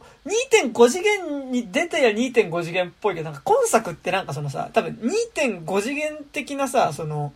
わかりやすいキャラ付けが絶妙にされてない。なんか、ちょっと、あ、こういう、なんかなんだろう、こう、いじめられてるマネージャーなのねって思うとなんかやっぱりちょっとこう、そこから、そう、と思うとちょっとそこともちょっと掴みきれない感じになってくるというか、で、やっぱ、まあ、衣装も含め、やっぱりメイクとかも込みで、なんかやっぱこう、まあ、出てる役者さん総じて良かったんですけど、なんかこう、やっぱりちょっと異質感がすごいある。なんかそれは演技が下手とか、なんかっていう話じゃなくて、なんかこう、少し、なんかなんだろう、こ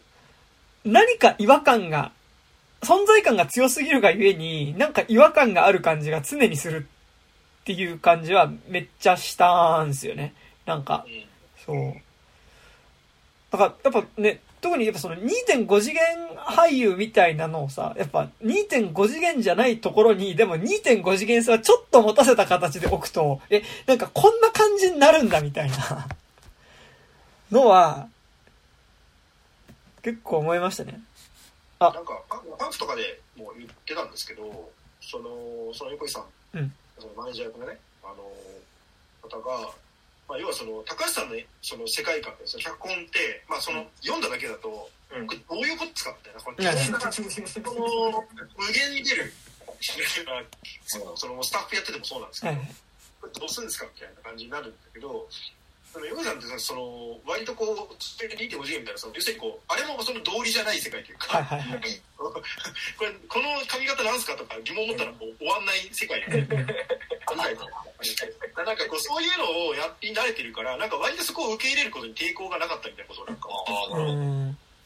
なん。かと多分あの存在感なんかそのちょっと情けないマネージャーみたいな感じで出てきたかと思えばなんかももっと全然なんかこう裏のある人のように出てきたり、うん、かと結構重要なその水子の話とかにもね絡んできたりとかっていうあの感じっていうのはなんかそういうこう全部受け入れますみたいな、うん、そのなんかこう度量というか,、なんかそこのこう経験値みたいなのがめちゃくちゃ生かされてるというか、うんうん、あれは結構となんかこう特殊な磁場の演技だと思うんですよ、うん、そのまあどんな人もそうですけど。うん、いやなんかねやっぱさここの間ね、まあちょっといろいろ思うところもあったんですけど、まああの、オカルトの森へようこそね、まあ見てきてさ、なんか、まあほぼ、あれですよ、ネオ、あの、カルトにおけるネオが出てきてさ、そう、七七さんね。なんかやっぱあれもさ、なんか急にやっぱ2.5次元、まああれは本当2.5次元演技のやつが、2.5次元、乙女芸のキャラクターがそのまま出てきてるみたいな感じ。だし、まあ振る舞いとしてもそうなんだけどさ、CV なんとかみたいな。そうそうそう。なんか、だしなんかもうその乙女芸みたいなことをするしね。なんかするんだけど、なんかそれはなんかなんだろう、その、現実に本当に2.5次元的な人がポンって出てきたことの違和感だったけど、なんかやっぱその、2.5次元俳優に2.5次元的な演技じゃないものとしてそこに出された時のやっぱりなんかこう、異質感っていうのはすごいあるんだなというか、はね、なんかすごいたまにさ、あの、東宝シネマズ新宿の裏とか歩いてるとなんか、ちゃんとホストの人とか見たり、見かけたりするじゃないですか。うん、なんかちょっと、あれもそんな感じするんですよ。なんか、あの、そう。っていう。あとまあ、今作においては、そんか、一日ってテーマとなんかそのストーリーとも絡んでくると思うけどさ、なんか、絶妙なヒルドラ感みたいなのがあるじゃないですか。なんかこう、うん、女たちのドロドロした。うんうんうんうん。あの午後1時ぐらいにやってるやつ。ボタン止まらみたいなことだよね。うん。の中の、なんかこう、イケメンかき回しキャラみたいな、なんか、雰囲気も出てくるから、そこと、その、ある種2.5次元的なものの接続部分っていうの、なんかこう、言い方悪いけど、なんかあの、コスプレ感、うんうんうん、なんかチープなコスプレ感みたいなのって、そこがちょっと醸し出してるなとすごい思うんだけど。うんうんうんね、なんかでもさ、多分、この映画やっぱその、レイヤー自体がっていう風に見るとやっぱ、コスプレ感ですらなんかやっぱその異なるレイヤーが重なることっていうかさ、でもあるとは思うから、やっぱ後半に行くにつれて、まあ明確にまあほぼコスプレになるじゃないですか。あの、脚本家はもう魔女の格好になるし、あそこの。ですね、中原さんが、お待たせって言って。あそこめっちゃ良かったけどね。あそこすっげえ、すげえチャーミングだったよね。超良かったですけど、なんか、やっぱあの次元に、なんかなんかちょっとずつやっぱさ、あのー、こうなんだろう、整合性みたいなものは崩壊していくわけだけど、でもなんかこう、それでもなんかなんだろう、こう、コスプレしてもなんかなんだろう、衣装に着られてない感じがするというか、なんか衣装負けしてない感じがなんかちゃんとする存在感だったっていうのは結構重要な気がするんですよね。なんか、あの、見た目として。うん。あの赤いドレスとかね。うん。すごい、その、衣装じゃないですか。うん。なんかまあ、その、いあの本当はその、着る予定じゃなくて、置いといたら、その、これあまりにも良すぎるから、もう着ることにしましょうっつって、クライマックスで着ることになったみたいな話だったんですけど。なんか今回なんかあれらしいですよね。そのそのパックとかでなんか見るとあの衣装の藤崎さんっていう方ありきでスタート、はいはい、だからその高橋さんの脚本と監督で藤崎さんの衣装で、うん、えー、なんかこうやろうっていうのがそのプロデューサーも兼ねてるその主演のね河野さんが、あの自分と中原さんが主演でみたいなその要するに脇組自体はもうそこからこう結構全部持ってきて、うん、ロケ地もあのなんかこうとりあえずなんか脚本がなかなかまあ高橋さんって結構まあ 教え子の僕が言うのもなんですけど筆が速い方ではないので、うん、そのちょっとねこうなかなか仕上がらないよって言った時にじゃあとりあえずもロケ地を決めちゃいましょうみたいなのであのそういうこう衣装の世界観と、まあ、なんかプロットというか、まあ、まだプロットにもなってない、うん、その的なアイディアっていうのをなんかこう組み合わせれるようなこうすごいロケーションみたいなのであのなんか撮影スタジオらしいですけど、うん、フォトスタジオみたいな、うん、ファッション雑誌とかでなんかこうねそれっぽいこうはいはい。あああるよね。なんかああいうのだったんだけども実際に映画の中で撮るとなんかああいう洋館みたいな世界観になるっていうことでなんかあれでこう要するにこうなんかこう素材この素材とこの素材とこの素材を使ってなんか作りましょうみたいな感じでこう出来上がっていったらしいので、うん、なんかこうそれがなんかすごいこうねなんかこう一個一個のこうパーツの強さみたいな、うん。うんまあ、つながってるのかなっていうのは思いますね。ねいやなんかやっぱ衣装良かったっすよね。なんかやっぱあそこの本当オープニングの白いドレスとかもそうだけど、うん、なんかやっぱ画面のメインに映ってないけど目が行く。まあなんかさ赤いドレス白いドレスってやっぱあるけどさずっと。なんかやっぱ、その感じ、なんか遠くにいるけど、やっぱ、ちゃんと目がそっちに行くっていう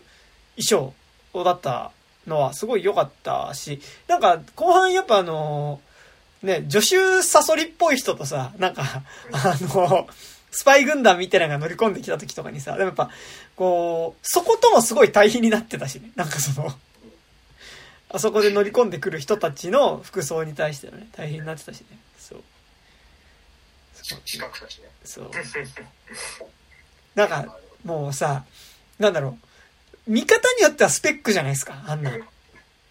そうですね。あんな手、手かざしてさ。そう。って感じですけどね。うん。なんかあと、なんかめっちゃもうすげえ個人的になんか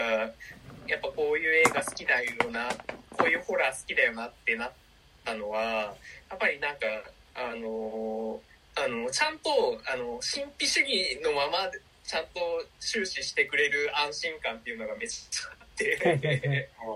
あのいや多分その今のホラーって基本的には多分ラブクラフトの存在めちゃくちゃ大きいと思ってて、うん、その映画とか小説に関わらず、うん、そのそれまでのホラーってすごいあの、まあ、実際にあの向こうのさゴールデンドーンっていうあの黄金の夜明け団とかのあの神秘主義サークルのに入ってた作家とかが結構あの怪奇小説とか書いて。たりしてままずガチの人が多かった、うんうん、あのだけどあのラブクラフトが何したかって名前つけてそれに名前つけて怪物化させちゃったっていうことがあのすごいエポックであり結構そ,、まあ、それが現代的でもあったし同時に交代でもあったような気は個人的にはすごいして。でそれをちゃんとそのあのラックラフト以前のその神秘主義のホラーにちゃんとこうなんか引き戻して引き戻そうっていうそのいや神秘神秘なんだよっていうその強い意志が感じられてそこはめっちゃあもうめちゃくちゃ好きっていう感じになってます。やっぱね直接映さないからねやっぱその、うん、そうそうそう。怪物みたいな、うんうん神秘ってそのやっぱ恐怖っていうのははその人間がやっぱり名付けるから恐怖になるのであって、うん、やっぱそれって多分もっと実際はよくわからんのっていい超越的なものっていうのが多分根底にあるから、うん、なんかそれをその分かりやすくあの現実の認知できる形で落とし込むっていうのはやっぱりなんかあの今作でも合言葉としてあの神秘から神秘に始まって政治に終わるって言ってましたけどなんかそれがそのすごいマテリアルなものとして出されてきてしまうとなんかその恐怖ってそのコマーシャライズされた恐怖になってしまう感じがしてて、うんうん、なんかそれそれにやっぱその呪詛とかは多分もうそっちじゃないです。か完全に商品として恐怖を扱った作品だったけど、うんうん、今作ってやっぱりなんかもっと違う商品じゃない 作品っていうの商品じゃない恐怖みたいなのをやっぱ追求してくれるところはめちゃくちゃやっぱいいなってありますよね。やっぱ今年ね、なんか見た、やっぱアジア圏のホラーとか、やっぱそのやっぱ、よりライド系なものが多いというか、やっぱその、商品としての完成度が高いものが多かったから、だからちゃんと娯楽性に吹っ切ってますよっていうものだったからこそ、なんかやっぱこう、ね、よりこう、ミソジニーが際立つ感じっていうのはあるんですよね。う。ん。やっぱね、あのー、国費とかさ、あのー、じまあ、と、特にやっぱ呪詛とかとは、やっぱその、まがまがしい何かが映ってる映像っていう意味では、やっぱ、呪詛とやっぱ圧倒的に違うし、やっぱ呪詛は映すからさ、その、まがまがしいものの中心をね、中心を映すから、で、で、やっぱ、中心は映さないっていうか、それはカメラに収まるものではないっていうことを信じられるかどうかだとは思うから、なんか映像にできちゃうと思うか思わないか、映像にできちゃうとか、その、映、それをはっきりと映せるものなのか映せないものなのかっていう風ので、結構そこは宗派の違いっていうのは結構ある気するよね。うん。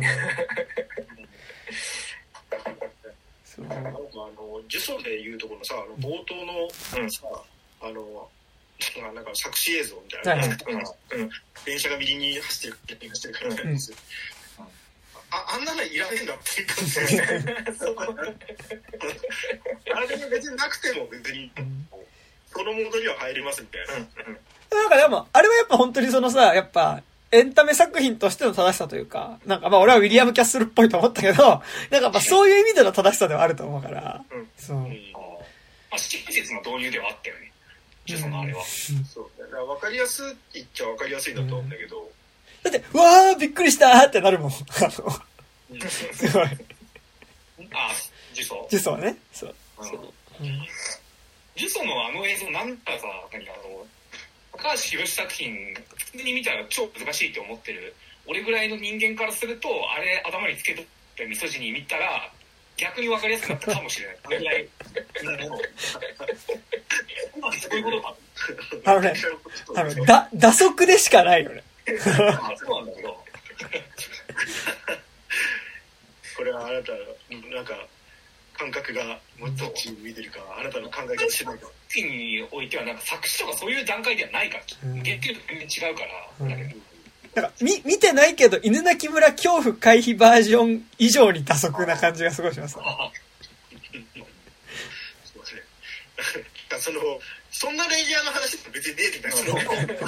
なたの思っているように、なんか世界の認知をみたいな話とかですら別にもうない。うん、もっと外側の話してるから。まあなんかその、世界の。捉え方は人によって違うかもしれ、まあその見え方違いますよっていう意味ではもしかしたら近いのかもしれないけどさ、やっぱそれをさ、はいみたいなさ、ねえみたいな、こう逆に見えたでしょ？みたいなさ、そういうこっちゃねえんだよっていうさ。あ、てか、そのレベルで理解できる世界の違いじゃないんだよね。なんかその、やっぱ、違和感っていう程度でしか、僕らには知覚ができないっていう、なんかその、お前らで知覚できるのは、なんか変だなぐらいなものなんだっていう。まあ、でもさ、その、なんか変だなのさ、きっかけはシミラクラなわけじゃないですか。いや、あと、あれってさ、その、作詞だからさ、その、一応その、客観的な世界のはありますよっていう前提があるわけ、まあね、ででも今作に関してはそれってないよねっていう話だから、うん、全部全部不確かみたいな全部作詞みたいな。感じなので、あれでも、そのジュソのボットの映像で言うと、あの、本当に右にも左にも走ってますみたいな。どうやってんのかわかんないけど。っていう結論みたいな。いや、でも、あの、こういうなんか作品を考えるにあたってのきっかけ、一番わかりやすいきっかけとして、まず、なんかその、そのサイトのあの作詞映像を見せるっていうのは、いい、いいっちゃいいと思うんで、その、うん、なんかあの、高橋宏と先生とか、あの、黒沢清監督とかよく言うさ、なんか、あの、ほら、黒沢清が、えっと、ブライアン・デ・パルマのさ、レイジングケーンで、なんかあの、天井に、主人公が天井についてる鏡に映ってるのを見た時に足がなくて見えてめちゃくちゃ怖かったみたいなさ。うんうんエレベーターのシーンで、エレベーター足足元にこうカカメラが行ったら足がなかったんですね。はいはい。足なく見て怖かったんだよ、みたいなさ。まあ、そんなことはないんですけど、ちゃんと足あるんですよ。なんかその、こう、ある種の見間違いうんうん。違いによって、なんか異形に見えたものから始まるなんかこう、にそこからなんかその裂け目、裂け目を探求するきっかけになるっていうのってやっぱあると思うから。うん。いやね。え俺ね中学校の時高校の時に六本木でね裸で自転車乗ってる男の人見たことあるんですよ。うん。で一緒にいた友達に今の人裸だったよねって言ったんだけどいやすえ服着てたよって言われたんですけど記憶の中では裸の人が六本木走ってたの自転車でなんかそういうことですよそのそういうこと肌色の服着てたみたいな。そうその人は裸でもあったし、服を着てももういた。そう俺の記憶の中では、服を着てないやつが自転車に乗ってたっていううん。ことになってるけど、そう。でもなんかそこだけどその山田君と一緒にいた友達は、うん。その六本木に裸の人間が自転車乗ってるなんてことがあるわけがないって、うん。常識にね、その服絶対に着てないのに着てるっていう認知になってしまった可能性があるなんかでもさ、実際にその人が服着てたって事実があったとしてもさ、その、服着てなかったって見えたことによる世界の歪みっていうのは存在する気がするんですよ。なんか、そこにかけてる感じはある。なんか、その、うんうん。ここの映画の感じはね、なんか、味噌汁の感じっていうのはね、なんかね。いや、実、いや、だから、これ、監視カメラのやつちゃんと服着てるじゃないですかって。いや、でも、俺、あの時が、俺が見たのは、俺は裸で走ってるあいつの姿が、まぶたの裏に焼き付いているということの確かさみたいな感じ。うん。う んまあ、でもそういう話ですよね。そういうことですよ俺さ、本作で言うとさ、あの例の、もあの生首を持って歩いてる映像、はいはい。さ1回目に出てきた時になんかちゃんと認識できなくて、うん。なんかこうなんだろう筒状白い筒状の顔のなんか化け物が歩いてるように見えた、うん。なんかこうまあメイドインアビスまで出てきた感じっていうか。顔が筒状になっててその筒状をウニュンってやってなんかこうなんか突っ込んだりしそうな感じのある種ヒューマノイドみたいな。まあちょっとストレンジャーシングスのあのワンのラスボスだったあいつでちょっと近いそうデモゴルゴンとちょっと近い、うん。あれ、イルミューイじゃなくて。そうそうそうイルミューじゃなく、うん、あの、まあ、近い構造みたいな、うんあの、な白いモンスターに一瞬見えたんですけど、あの映像がね、2回出てきちゃったことによって、あ、なんだ、生首を持った人かって、認知それだとさ今、今、急急に稲川淳二みたいになって。わかんないですよ。あの、実際に違ったかもしれない。違う映像だったかもしれないから。うん1回目、2回目で。そう、同じ映像だとは別に担保されないから。うんいや、これさ、この方式でいくとさ、なんかどんどん狂った人になっていくんじゃないかな。いや、でもなんか、やっぱ、全部ないからね。いやなんかまあ、そう、見間違えたものに対して感じた恐怖の、なんか、実際そうだったんですよってネタ明かしをされたとしても、そこでの何か現実が一瞬揺らいだかもしれないその感覚にかけるみたいな、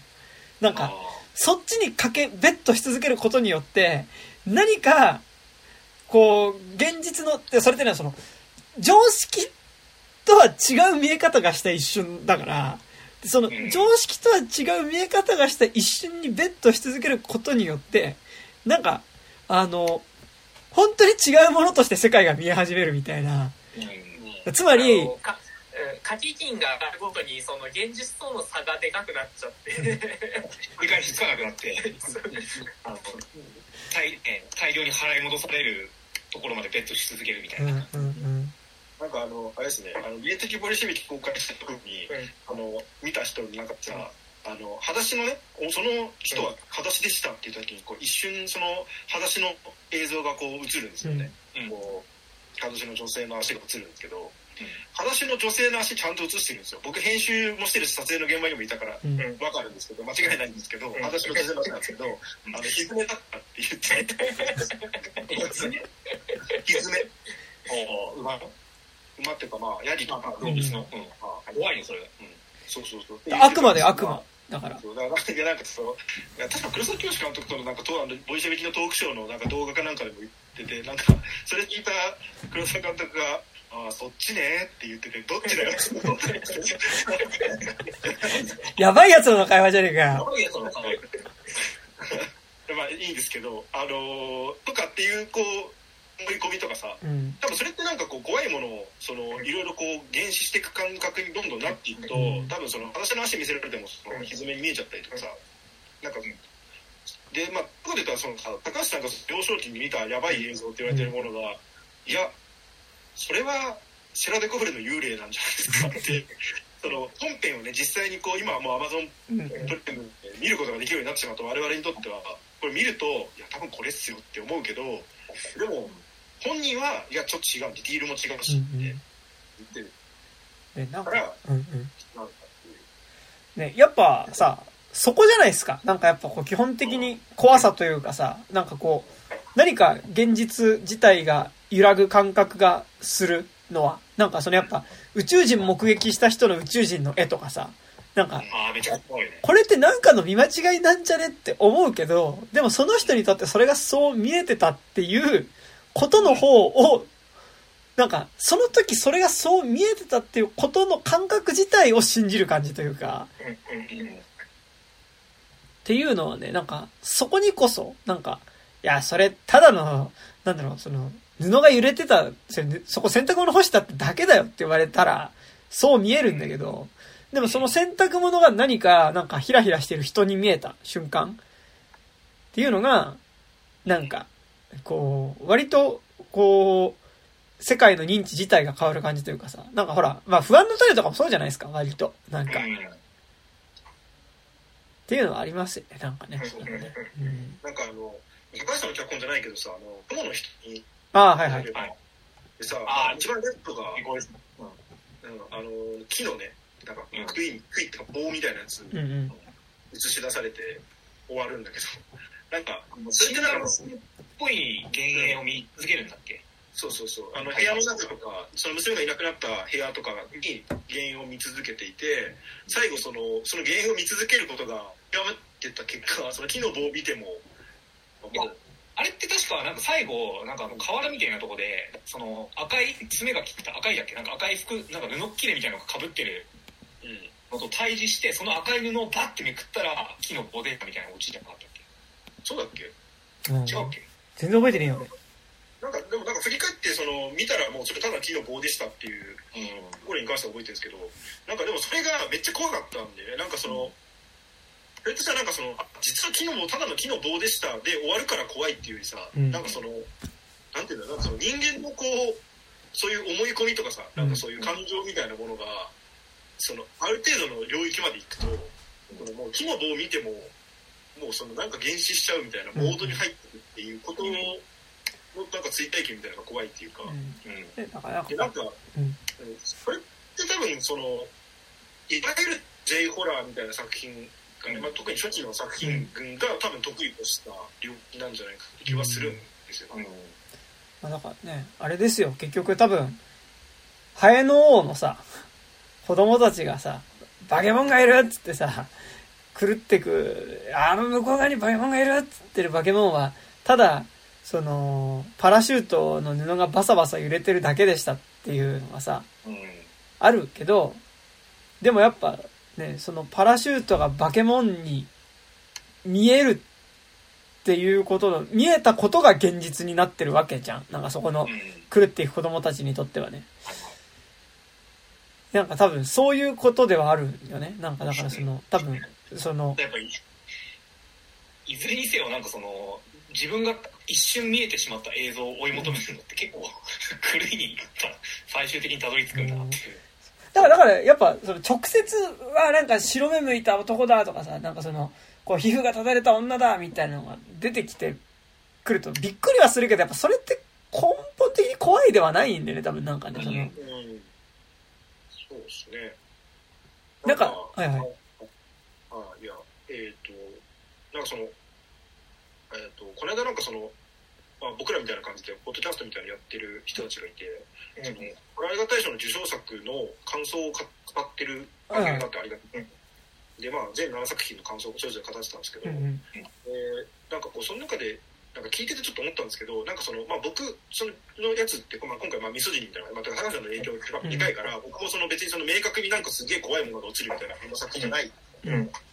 ことをやってて、まあ、めっちゃ怖かったみたいな感じであの、言ってくれてたんですけど、うん、あの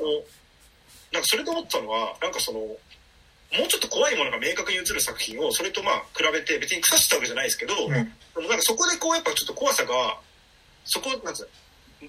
無産するというか、うんうん。あの怖いんだけどその瞬間は、うん、でもそこがピークになるからそれ以降っていうのはあの怖くなくなっていくみたいな、うんうん、逆にその怖い瞬間があの、えーと、明確にこのこれがドンと映るみたいな瞬間がないと、うん、ずっとその解放してもらえないから、うん、怖いまま続くみたいな話をなんかまあそこでしてたんですよ。なんかこう多分こう明確にそのもうこれっていう怖いものがドンと映るみたいなことをしないとあのー、そこがピークポイントにならないから、うん、なるほど、うん、その怖さの感覚っていうのはその映画の終わる終わった後でもその持続できるっていうのがあるのかなとは思ってて、ね。なんかやっぱでも、うんうん、なんかそれで言うと俺だからそのレイトさんのそのその音が聞こえたらの音楽作ったんでなんかその全部知ってるわけですよ。あの特段最後の方まで何も映んねえぞみたいなことを言ってるから、なんか映画館になんかそのなんかつてであのただで入れてもらって見見たんですけど全部、その相対的にこれこんだけ怖がらせておいて、まあ、実際の幽霊が映り込んでたとかあるかもしれないけどあの少なくとも最初の25分ぐらい何もねえって知ってるから なんか全く怖くなかったんですよね。うん、だからなんかそこどうなんかその J ホラー大賞って一応なんかその、なんだろう、作家性を競うコンテストでもある一方、その、なんだろう、インスタントに割とこうなんかエンタメとして楽しめる作品っていうのがやっぱその、なんだろう、コンテストってやっぱそうなっちゃうじゃないですか、結構。うん。その瞬間やっぱ怖かったよね。っていうのをなんかネタバレを知った状態で見てる俺からすると一番怖くなく見えたっていうのがあって。うん。まあ、なんかでも、すごいその出し加減っていうかさ、そこの、なんか見せるっていうことと、見せないっていうことの出し加減な気はしてて、なんか多分、霊的ボリシェビキとかやっぱみそに、だ高橋宏作品とかやっぱその、やっぱ見せない方向で結構徹底していくし、多分その、本当にやばいものは画面に直接は映らないっていうか映せないっていうのがあるから多分出してない感じってあると思うんだけど、なんかその、やばい何かがあることによって生じる磁場変な磁場とか、あの、それは映すけど、その、直接それは映さないっていうのは多分ある気するけど、なんかやっぱ、ある種のエンタメ、その、エンタメ作品にする上ではやっぱその、どこかで見せるっていうことのバランス感っていうのはさ、なんか見せる見せないの、その、感じっていうのはめちゃくちゃ難しいところではあるんだなと思って、なんか、この間、あれ見てきたんですよ。心霊写真って。あの、女神の継承の監督の、なんか多分、有名、出世作みたいなことなのかな？あの、新聞芸座でやってて見てきたんだけど、なんか心霊写真は結構がっつり、割と早い段階から、その女の幽霊っていうのが出てくるんだけどさ、結構フィジカルに出てくるんだけど、なんか、それも一瞬だけ映るとか、その、なんかその、写真スタジオの中で、電気が全部消えて、ただなんかバグったストロボだけがたまに瞬間だけパッてつくっていう時の一瞬だけ少し映るみたいな、見えてはいるんだけど、見える瞬間をちょっとこう短くするだったりとか、なんかその、結構見せ方自体とかなんかその出すタイミングとか出し方みたいなので結構工夫したりとかして出してはいて、なんかやっぱある程度のエンタメ性っていうのを求められた時にやっぱ出さざる得ないとは思うんだけど、そのフィジカルなそいつっていうのは。なんかそれをどういう感じでやってやっぱその、がっつり出しちゃうとやっぱ笑っちゃうから、なんかそれはなんかあれ、なんだっけ、あの、白井さんとか見た時思ったけどさ、あの、がっつり、その、出てきてこっち見てるってな、なる秒数が長ければ長いほど、なんかだんだん俺は、おー、みたいな、あ見てるなこいつ、みたいになってきてしまうみたいなね。ちょっと笑っえてきてしまうってのはあるわけだけど、なんかすごい、こう、そこら辺の感覚っていうのはあるよね。なんかその多分、が、がっつり見せるにしても、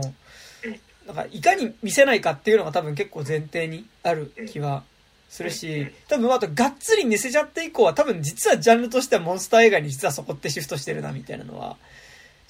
心霊写真とかもう本当にあの、天井逆さまになって追っかけてくるとかってなってくるんだけど、なんかそうなるともうこれは本当ちょっとモンスター映画だよねってなってくるっていうのは、うん、そうそうそう。まあ呪音とかがね、まあ、うん、ちょうど境目っていうか、その、うん、まあ、そこを超えていった一本目だからやっぱ、あれだけ怖いってなるけど、それ以降は、いや、そこの境目超えちゃったら、それ以降もう出し続けるしかなくなるけど、そうなるともう怖くもなんともない、アクションがやっぱ出てきちゃうっていう。で、まあ、ジョーノ・レネーとかだからその、見せないっていうの。を、うん、で、まあ、原点回帰的でもあり、まあ、でもそれでもやっぱ出すとこ出すじゃないですか。やっぱその、一応その、ネットフリックスの商業作品ということになると、その、ある程度の幽霊は一応出るよっていう。うん、多分あれがこう、現時点の多分、その高橋さん的なこう、実験部分と、その、商業部分のなんかこう、せ、なんかこう、うん。ってってというか、うん、あと多分消えるっていうのはできるっていう出すんじゃなくて消えるっていう。ああ、あれね、あの、地獄ってやつね。うん、そう。あの地獄の穴ってあの、あ、樹の穴だみたいな。うん、えー、ちょっと待って。いや、なんか、なんかちょっとそのさ、現象としては通じてるんだよね。なんかあの、そうなんかあれあのまあなんかあのバンプの方に書いてましたけどそのウォーレン夫妻がね、はい、あのまあ、資料館でおなじみのウォーレン夫妻がなんかその本の中で書いてたその、まあ、悪魔に疲れちゃった人かなんかがこうシュッてこう一瞬で消えてしまったみたいな話のなんかネタらしいんですけど。あの呪音のルイネーでさ、まあ、僕はまあその助監督やってたんですけど現場にいて、うん、あのあの呪っていうのをその宮城監督が、まあなんだそれはと。その、小書きにはね、黒い、なんかその、パグみたいなのが残ってます。帰っていくけど、なんだそ、どうやってやんだよ、それはってやっぱなるわけですよ。で、美術部の人とかさ、その、ね、あの、まあ、演出部の人とかいろんな人が、ああなんじゃないか、ここなんじゃないかっていろいろ考えて、その、一応その監督的に出した結論は、まあ、えっ、ー、と、原爆でこう焼け焦げた後のその人の影みたいなのが残りました。あの影みたいなことなんだと。別にこう何かにこう触れてしまった瞬間にこう焼け焦げてしまうみたいな感じのイメージでやろうっていうのでなんかそのコンクリートの上にこう黒いシミを作ってそこの上になんかこうちょっと肉とかをこうバーナーで焦がしたやつみたいなのをねなんかこうジュってやるみたいなことをまあ頑張ってやってるんですよあれは。うん。だからまあそれってなんかその自分たちなりに解釈して、あのジュって人間が焼きなんかその消えてしまうっていうで、すごい黒いシミだけが残ってる。多分こういうことなんじゃないかなっつってやってさ高橋さんが本当に自分の手ってさ本当にシュッと消えてそこで本当にちょっと黒い残るってこれこれなんだ正解みたいな確かにそうかそうかえ自分の時に高橋宏さんからなんか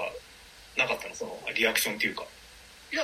そこの際にして別になんかこうどうあれはどうなんですかっていうのをわざわざ聞かなかったし、そのこれは逆にどう取ればいいんですかみたいなのも別にそこはもちろん聞かなかった。あのもちろん別のねなんかその役者さんから出てくるような部分ではこれってどういうイメージなんですかみたいなことは聞いたりはしたんですけど、基本的にはなんかそういうこうなん両者面でこれをどうしたらいいですか？を脚本家にわざわざ聞くことはあんましてなかった、まあ、僕が知ってた限りは。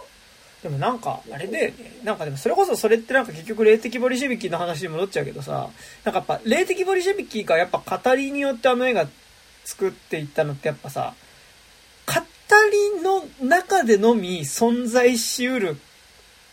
ビジュアルというか、あり方があるからだと思うの。なんかその、なんか向こうの山の中を何かが、巨大なものがうごめいて通っていったのを見たって話とかってさ、多分、ああ、いいよね。ああれって、あれってさ、それを再現した映像にした瞬間に多分、それを見た人が感じた不気味さって多分失われちゃうものだと思うの。なんか、あれって語りで言われることによって、なんか、こう、生じる不気味なビジュアルというか、なんかその、頭の中でのみ存在しうるビジュアル。なんかその、見た時の感覚でのみ存在。それもさっきのその、六本木の裸の人と同じで、なんかそのさ、見た時の感覚の中でのみそれが存在するわけだって。それを本当にさ、六本木に裸の人が自転車乗ってんのを出したら、それってなんか別に、その時俺が感じたなんか違和感みたいなものじゃなくてさ、ただの変なやつになっちゃうわけだけど、なんか、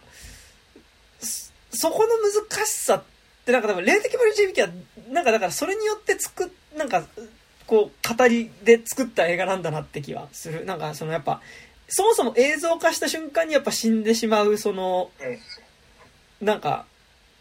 何かしらがある。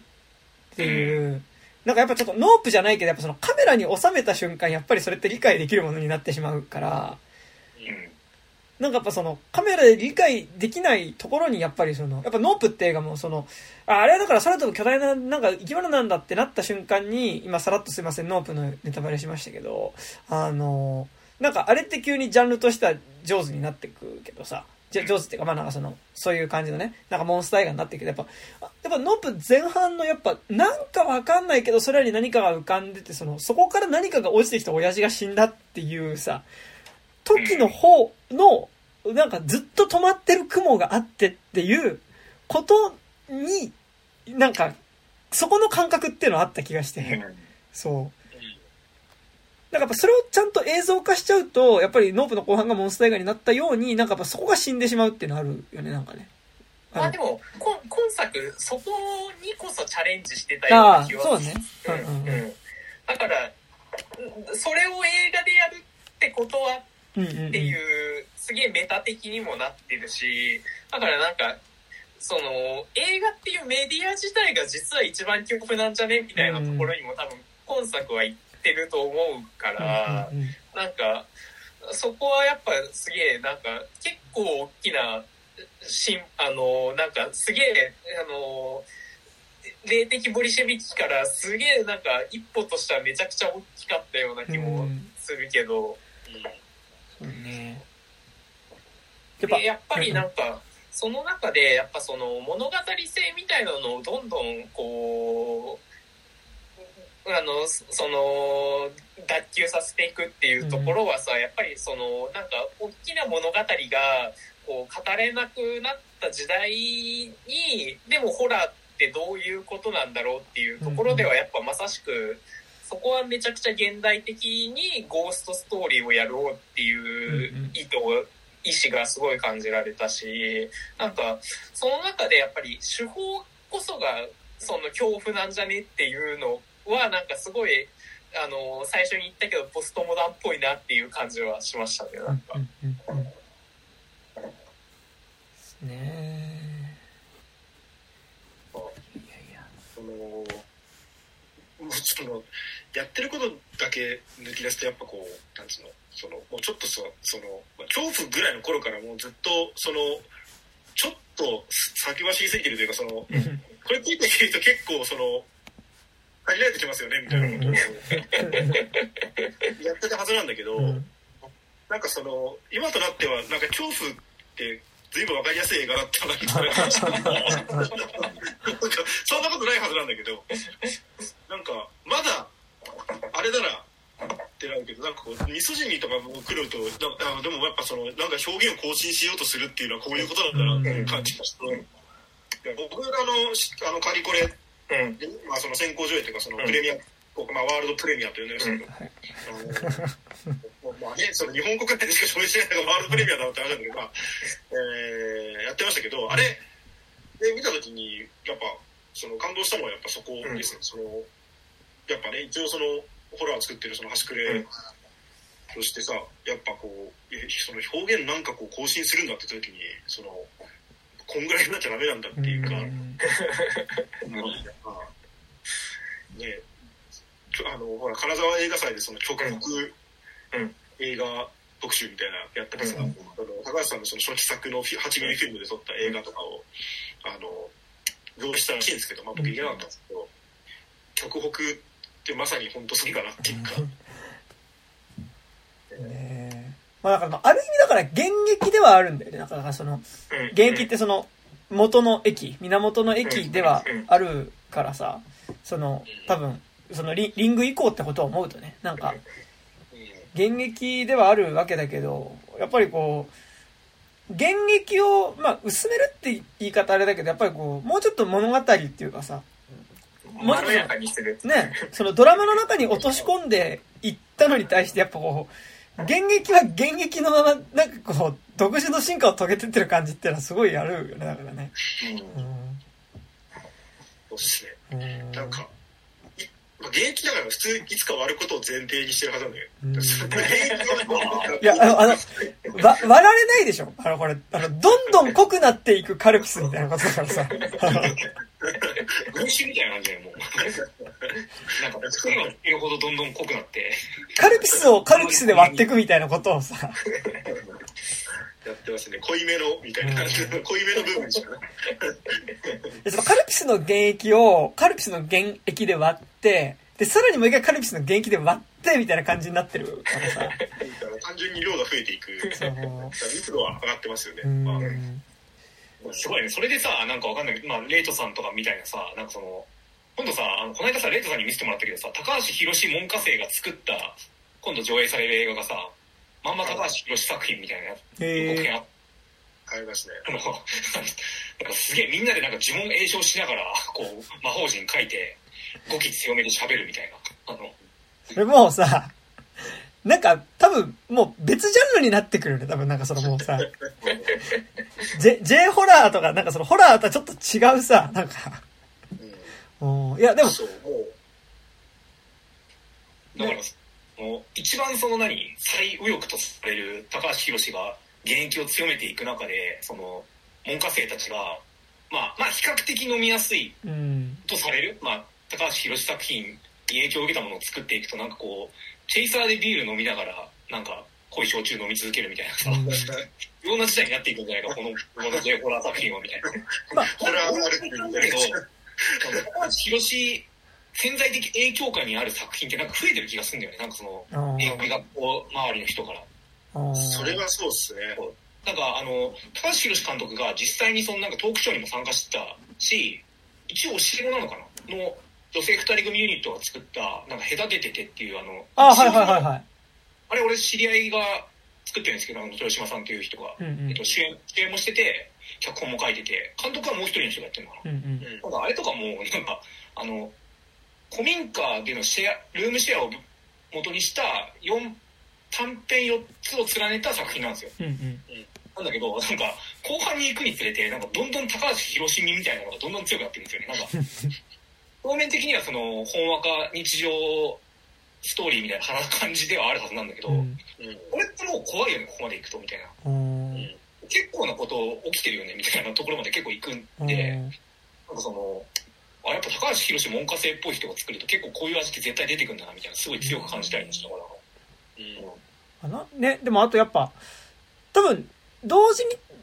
もともとの J ホラー的な磁場ってのもあるじゃん。なんかそれ多分その、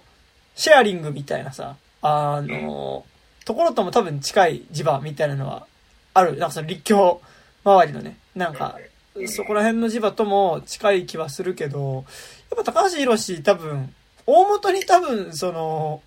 魔女とかさ、そういう、魔女ってモチーフに関しては多分一貫してずっとこう固執しているので、なんかこう、ある種儀式みたいなことに対する、なんかその、なんか執着みたいなのは、なんか、ちょっと得意な部分ではあるよね。なんか多分その、唯一無二な部分というか、なんかその、空気感っていう意味では多分、その、高橋宏が必ずしも現役じゃないとも思うの。なんかその、多分、同時代的な J ホラーの磁場っていうのはやっぱあるとは思うけど、やっぱその中でのやっぱ高橋宏っていうのがやっぱ、より、こう、奇妙な方からのやっぱその、ある種儀式を行うっていうこととか、魔女っていうモチーフとかに対する多分執着っていうのがずっとある。なんか、ね、やっぱ、あそのね、もともとの、その、これは高橋さんの思考とというか、うん、その部分で、思考ってあの、まあ、その好むっていう方の思考でもあり、うん、あの、指す方の思考でもあるんですけど、あのまあ、要するに、妥協集団ものみたいなのがまあ好きじゃないですか。うんまあ、その、なんかこう、やばい奴らがなんかやばいことをやってますっていう、どっか地下で、世界観が、まあ割と好きで、まあ今回もね、言っちゃえばそういう方向になっていくけど、なんか、で、それとまた別で、なんかその、ちょっと圧の強い演技というか、うんうんうん、その、まあ、その、高と武田がさっき言ったそのヒルドラっぽさでもある、うんうん、あるんだと思うんですけどね、なんかその、現実的なその人間の発生とか、お芝居というのは、まあ、一昔前のドラマって別にこうこういう感じの演技テンションで、その強いセリフを強いあの演技でやって、それでこうスパスパッと話が進むっていう、できてたよね、それがっていう。で、で、あの、今の、今時のね、その、いわゆる今時の映画ってどっちかっていうとなんかそういうことではなく、もうちょっと曖昧なセリフだったりとか、あの、セリフの言い方ももうなっているだけナチュラルな、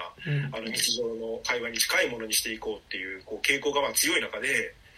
なんかこう、そこに抗うように、こう、強、強さをこう、し ていこうとしてるっていうのに対して、それって多分その自主映画作っていく上ってインディーズ映画ね作っていく上では、なんかこの戦う方向の二方向のうちのやっぱ人として、うん、その、浜口側じゃない。うん、だからその高あの高橋さんが多分やってる方向性のその短編映画だからこそその圧圧というかその密度を高めていって、うん、なるべく強い表現とかなるべく強いもので勝負していくんだっていううん、あのとやっていくと多分それこそその文科生的なね人たち、まあ、この間その予告編見せたあの、まあ、これ金沢映画祭で上映されてたあの高橋さんの教え子の、まあ、てか僕の遠い後輩みたいな人たちの作品群とかもまあそうなんですよねだからそのちょっと圧の強いお芝居だったりとかっていうのをこう書いて入れてったりとかっていう。まあ、あと高橋監督自身に関しては多分その強いやつの演技って多分もともとの多分その映画っていう風なものの映画自体が多分そのさ、あの、いわゆる名画みたいな映画の演技のテンションって結構そういう感じじゃないですか。なんかその、三、三、四、四、サイレント期の俳優とかが、のテンションがそのままほら、陶器になっていくときって、やっぱサイレントの時の演技ってすごい大げさだからさ、そこにセリフがついてくるってなった時に、やっぱすごいちょっとこう、昔の映画とか見ると結構大行な感じってするけど、なんか、割とその演技テンションを今でやってるっていうことだとは思うのね。なんかその文脈としては、なんかその、こう、お行の演技やるぞっていうよりは、なんかやっぱその、高橋宏監督にとっての映画って言った時に多分そういう演技テンションになってくってことだとは思うし、やっぱその、大行の演技をすることによって、やっぱりその、さっき言ったみたいな映画の抽象性自体は分かりやすく増すから、なんかその、そこでのその、登場人物っていうのが、単に一人の人物っていうよりは、何かの感情を表現しているものになっていったりとか、こう、やっぱ抽象度が増すっていうのはやっぱあると思うから、なんかその意味で結構やっぱその大行の演技をチョイスしてるっていうのはある気はするよね、なんかね。なんか、あれですよ、だからそれこそボリシュギの時の、その、トークショーで言ってた話で、うん、そのウルトラマンとかのね、あの、家督隊ですよ、うん、あの監督素材の人たちっていうのは新潟によっては狂ってるっていう、うんうん、あの言ってなんか「早く行けはい!」とかって言ってるけどあれその話早いけどあの明らかにおかしなっていうのをあのなんか中心とって「え怪獣が暴れてる暴れてるって？みたいななんか。なんかい。いノリだけどあれ冷静に考えてその冷静にこうリアリズムの方向で突き詰めていこうとすると、うん、もうちょっとなんかいろんな事情があってとかさいろいろこう行動する動機があってみたいなことをいろいろやってよくあそこにたどり着くけどそれってその展開が遅くなっていくっていうことにはなる。うん、でただその結構そのよく言われることだけどそのサイレントの映画とかだとあのすごい話がスピーディーに進められたけど、うん後期になってからすごく話が遅くなっていって、うん、で、まあ、どんどんそれがこうあの映画の話のストーリーの進め方っていうのは遅くなっていってるみたいなことって結構されたりしますけど、あのまあ、だからそこに抗おうとしてるみたいなところ、まあ、そのリアリズムと結構トレードオフなんだと思うんですよねそのあそうね。そうですね、うん、速さっていうか。だからそのだってね70年代ぐらいのなんかこう日本映画とか見てるとさなんかあの、すっごい密度の話だけどさ、なんか後で振り返ったら80分だったりするじゃないですか。なんか、ぎょっとしますよね。うん。なんか、多分なんかそういうことなんだろうなとは思うんですけどね。うんうんうん。そうっすな昔のその東映とか東宝とかのねその特撮ものとかさゴジラとか見せてもさ、うんいやいやそうはならんやろっていうことをその主要人物たちがしてなんかどぐいぐい話の中心にこう食い込んでくるけど、うん。普通に考えたらこんな一般市民こんなことしないよねみたいな、うん。なんかこうそういうのをじゃないとたどり着けないこううん。ものみたいなのがあるっていう、うん。まあ、そういう意味ではフィクショナルにどんどんなっていくっていうことだとは思う。ああと多分その大行な演技をすることによっていうか具体的なさ今の感じの演技ってさその至極具体的なあそれ個別の方にフォーカスせざるを得ないからさ、その高橋さん的なさその抽象的な恐怖っていうのには向かないんだよね。うん。あの個別の恐怖まあ一個一個は個別の恐怖なんだけどでもそれってそのなんか何かしらの感情に基づいて何かしらのっていうようなパバランスではないからさ、なんかやっぱあのよりなんかその恐怖そのものみたいな方にフォーカスしていかなきゃいけなくなってくるとやっぱりなんか最近のねあのリアリズム的な演技っていうのはやっぱりなんかえでもこれって現実なくねみたいな感じになっちゃうって、どんどん組み合わせ悪くなっちゃいますよねやっぱり。なんあある種の抽象度があるからこそ保たれてる神秘性みたいなものを出したいっていうのは多分一貫てかなんかちょっとそこでミソジニーってちょっと難しいけどでももう割と大見え切ってそれはほぼ前編でセリフで言ってたよね。だからそのミソジニーっていう言葉に対してそのなんか今の意味合いっていうよりはなんかそのもうちょっと抽象的な物語的な意味での意味合いで使いたいみたいなことはさ、いや、映画で言ってたのか、公式サイトで書いてあったのか忘れたけど、でもなんかそれは結構なんかその言ってるので、なんか、でもまあなんか、賛同を必ずしもするわけじゃないけど、多分そのベクトルなんだろうなってのはすごい思う、なんか。うん。いや、いうのちょっとさ、全く意味のない想像だけどさ、俺なんか、ちょっと思う、なんか、その、わざわざ名前、ここで挙げるのもあれなのかもしれないけど、こう、だから、高橋さんが脚本を書いてさ、例えばその、今泉力也とかがさ、監督します。あー。っていうのが考えて。なんか、いや、なんかね、俺その、高橋さんの目指すところの多分映画って、多分そういうフィクショナルな強度、フィクションの強度をすごいいくって方向じゃないですか。まあ、それはなんかすごいこう、かんなんていうか、見るたびにすごい感動する部分だって、うん。そこに影響を受けてる部分って間違いなくあるんですよ。うん。要するにこう、単にリアルでありゃいいとは全然思わなくなったし、あのやっぱ自分で作る時も、これ単にリアルかなどうかなっていうよりは、もうちょっとなんか、必ずしもリアリティを無視するわけじゃないけど、うん。リアルかどうかだけを重視するわけでもないっていうバランスにはなってるんだけど、その、でもさ、やっぱ一方でその、見た人がね、まあ今の若い観客とかがさ、うん。見た時に、いや、これはすごいリアルだって感じる映画っていうのがあって、それがちゃんとその受容されて楽しまれてたりもするわけじゃないですか。で、それって、なんかそのもちろん相反するものなのかもしれんけど、なんかこうそこのせ、なんかこう接合点みたいなものっていうのが、ああったりするんだろうかっていうのをちょっと考える時があって、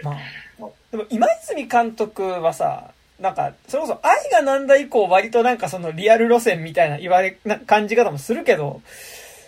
もうちょっと前の作品割と、もうちょっと知度高いからな。パッドティーとかってなんかさ、キャラクター割とカリカチュアされ、カリカチュアされてるから、むしろなんか愛がなんだ以降の今泉力也な気はするから、なんかそのリリアルな若者みたいなのはね。まあ、その、わかりやすいから出しただけで別にあれだいや、なんか、それで言うと、でもジオンのロイエとかって割とそ、そういう方向ってそういう方向だったんじゃない？まあね、でもなんか宮城さんが割とその、まあ、多分そういう要素は全然含まれてたと思うんですよね、その自分のロメイツ多分その、ある程度その、ちゃんと、その、昭和の時代を本当に普通に、あの、見ている人が、昭和から平成にかけて普通に大人として過ごした人と、あの、まあ、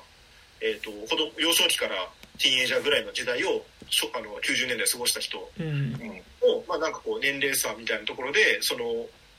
ちょっとこう、この平成とかに関する感覚の違いがあるみたいなうん。うん。話とかなんかあって、で、なんかこう、それが、こう、いい具合に反映されて、まあ、宮城さんの持ってるこう、リアルな空気感みたいなもの、うん。まあ、その空気感を捕まえる演出のうまさみたいな部分に関しては多分生かしてるんだと思うんですけど、とはいえ、なんていうか、宮城さんって割とこう、なんていうか、偉そうな言い方ですけど、こう、器用な人というか、うん。なんかこう、チューニングをその、高橋さん側の方に合わせられるというか、うん。これはちょっとフィクショナルな話だよねって言った時に、その無理くり単にリアルな話にもまあしてないとは思うんですよね。なんか、こう、だからまああのぐらいのバランスになったなと思うんですけど、うん。あれはあれで成立すると思うんですけど、ちゃんとあの、うん。ななんかその、いやもっと、本当なんかその、ハンズパンみたいな声したみたいな やつを、その、高橋さんの脚本とかでやれるんだろうかって思うの。すごい抽象的な話を今してますけど。そうね。なんかでもさ、今花束とかもさ、なんかもう、そのリアルさって脚本によって生じてるリアルさな気がするしさ。うん。ね、なんかそこむずいな。なんか、その演出自体が圧倒的にリアルだよねって監督っていうのって、なんかなんだろう。結構、出しづらい。なんかその、それって脚本の要素じゃねっていう気も、そうですね。あの、うんまあ、てか不可分だと思いますよ。その、うん脚本が全然フィクショナルなのに、ただただリアルな演出をしたらリアルになるかってなんないんだけど、うんでもなんかこう、なんていうんですかね。いや、だからなんかこう、なんかそういうのってできないもんなのかなという、ちょっと考えることがあって。うん。なんか、え、演劇とかだったら逆はあるなっていう気が、なんかなんだろう、その、蜷川幸雄が演出したってなると、なんか、っていうのと、なんだろう、あ俺そんな詳しくないからあれだけど、なんかその平田織坂演出つけただと多分全然真逆の方になるじゃん。なんかその、うん。多分、蜷川だったらその、ちゃんと声、多分その舞台の客席の端まで届くようにみたいなさ、感じにあ。なる。そうそうそうそう。なる、だろうからさ。うわうん。だって、全員、藤原達がテンションみたいになってくる。なんか、だってほら、なるじゃないですか。なんかやっぱり、に蜷川マクベスみたいなんてさ、ね、なるからさ。知り合いで、なんかあの、人生で一番つまんなかった演劇何？って結構演劇見てる人に聞いたら、稲川マン・マクベスって人が確かいて、めっちゃ期待してたんだけど、なんかセリフが一個もわかんなくて、あの、あまりに辛くなって途中で退出したみたいな人が、いやいや、高い金払ったのに。そう、なんかでも、演劇はなんか、読み方とか、読み方とかなんかう、ん。それはある気するけど、うん。映画ってなるとね、なかなか、しかもなんかそうなんだろう、すげえ演出が大行ってか、なんだろう、演出の色めっちゃ濃っていう人がこの脚本家でったらどうなるだろうっていうのはなんか割と想像つくけど、なんかリアルなってなると、結構むずいよね、なんか。あの、いや、例えばなんだろう、あの、高橋博士脚本を大林信彦が監督したらどうなるだろうとかは、なんか、え、どうなるんだろうっていうのは割と想像つくけど、割とこうコラボな気がするけど。そう。なんか、ね、その、リアルなってなるとむずいよな。てかなんか、なんか、いわゆるリアルさが売りの監督って、なんかなんだろう。恋愛ものとかだとやっぱ描かれてる感情のリアルさだったりするしな。うん。割とな。うん。なんか、演出のというよりな。うん、でもなんか、まあね、その、うん。いや、いやなんかね、その、いや、でも考えるんですよね。うん。その、いや別にその高橋さんが脚本書いたら、じゃあ、別になくてもいいんだけど、うんうんなんかこうさ、要するにこう、今高橋さんがやってるこう表表現みたいなのを、うんうん要するに、ミソジニでね、描かれるような、ああいう表表現ってさ、要するにこう、すごい特殊な語りで、うん。うん。ちょっと特殊な、まあ、要するにこう、ちょっとち、えー抽象度の高いというか、うん洋館みたいな場所で、うん。で、シナリオライターと女優が、みたいなさ、うんうん。感じで語られていくところに対して、なんかこう、それをこう、なんかこう、今。風のリアリズムみたいな方向に寄せてった場合に、うん。なんか爆発するんじゃない？なんか、不具合が生じて。うんまあそうか。まあいいや。ああ。でもなんかね、多分どっちかがチューニングはしちゃうだろうしね、多分ね。うん。うん。そうね。これ映画監督とかやってくんないですかね。あなんか、ちょっとこう、あ。まあ。やったところで誰が得するねんみたいな。マジで。なんでかななんか、全体感情を見せられてるみたいな感じで。うんそうだね。なんか、もう見せるな、みたいな。お互いそうしてるみたいな。ヤフーのさ、なんかニュースとかでさ、あの、これだ、洋和監督最新作、脚本は高橋宏って書いてあるなんか、あの、書いた人が間違ってんじゃねえかよ。で、あの、多分、同姓同名の違う人だなっていう。なんか誰が間違ったんだろうみたいになる。まだあの、クローズとかワーストの方の高橋宏の方がまだ納得できるもん。あ、じゃあ、是枝監督ヤンキー漫画、あ、まあ、リアルにヤン、まあうんうん、みたいな。まあ、なくはないか。そう、いや、あの、ないけど、あの、こっちの高橋宏に比べたら全然、まだそっちの高橋宏の方が、まだ納得できる。ねまあ、ね、見てみたいんですけどね、いろいろこ高橋宏3つ。う。三つ三つなんかこう、要するに鶴田監督、鶴田の監督とかね、そうね森沢監督とのコラボはもちろん結構、まあちょっとなんかこう、ここ10年ぐらいの間でもあったりとかしますけど、まあ多分比較が動いたりしたことあったんだろうけど、その呪音呪いの家を除くと、はいはい。ないんでね、多分あんまり。ね。うん。そう。だからなんかこう、見てみたいけどねって思ってて、その別にその、今関ギアギアとかさ、これが色がとかなくていいんですけど、まあ誰でもいいんだけどさ、う んなんでしょうね。あいやすみません、あの僕のただなんかこう、妄想というか、願望というか、はい意味がない話あ。でもでも、大林信彦はだから、生きてたらありでしたよね。別にあの、若手じゃないけど、全然。まあね、大林信彦っていうのはね。なんか、なんかの間違いで今からでも作ってくれほしいくらいですけどね。確かにね。なん出して、あの、いなんか儀式して呼び出して作ってもらえるばいいんじゃないですか。大林信彦自分で脚本ガンガン書く人だから、そうねなんか。で、リライトとかされちゃいそうで。うん。まあね。どっかで爆発するかもしれない。うん。劇薬と劇薬みたいなさ、なんあかー感じなの。湯浅正明と高橋宏とかね。ああ、まあ、見たくはあるけどね。まあでもアニメだとな、違う、か、書いちゃうからダメだよな。まあでもアニメ一回ぐらい、あ、でもやったことあるんだっけ？なんか、えーあ、そうなんだ。いや、どうだったかな？やってみてもいい気がしますけどね。お前誰だ？お前誰だ？お前。い やいやいやいや、なんか、小中千秋さんとかも、うんあの、ほら、レレインとかやってるじゃないですか。ああ、はいはい。そうね。そううん。えアニメの、その、脚本とかで。うん。ー、あ、確かに、小中兄弟は結構、あの、ウルトラマン系とかもかなりやってるし、そうね、デジモンとかね、うんやってたりますし、なんか、やっぱ、こう、そういうので、まあ、アニメだから、なんか、もうちょっとこういうことができるよねっていう風はあるのかなと思うんですけど。でもなんかやっぱ、少し前のテンションではあるよなとは思う。なんか、その、会う監督っていうのを、なんかちょっと思い出そうとしたとき、なんかやっぱ、市川崑とかさ、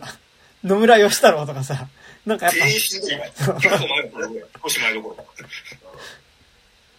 てか、その、高橋さんより年上になっちゃう。そうそうそう全員。っていうのは、なんか今でっていうとすごいむずいよね、本当にね。うんむずいっすね。あ、でも、白石浩二監督だったらありなんじゃないでもなんか、あのね、俺、白石浩二と高橋宏はね、信じてるものが根本的に違う気がするんだよね。うんなんかあの、それはわかる。なんかお互い嫌な気持ちになる。だからあのあのてか、なんかなんだ白石浩二は高橋宏が信じてるものを絶対信じてないと思うから。うん。そう。あの、それは難しい気が勝手にしますね。、あの、普通に交流あるし、なんだったら一緒に本、本とかなんか、対談とかしてるよ。うん庵野秀明とか？ああ。まあでもそういう人だったらあるあ確かに。もともとちょっとこう、結構悪の強い感じのう、ん。う？ん。ねえ。何の話ってか、ドゥニ・ビルヌーブとか。高橋宏ミーツドゥドゥニ・ビルヌーブ。ノノーランとか、じゃあ。ああ。会話ないの、他に。そうなんね。10年後のファミレスみたいな、なんか、もう、間埋めるためだけに埋めるための言葉みたいな。やっぱなんかさ、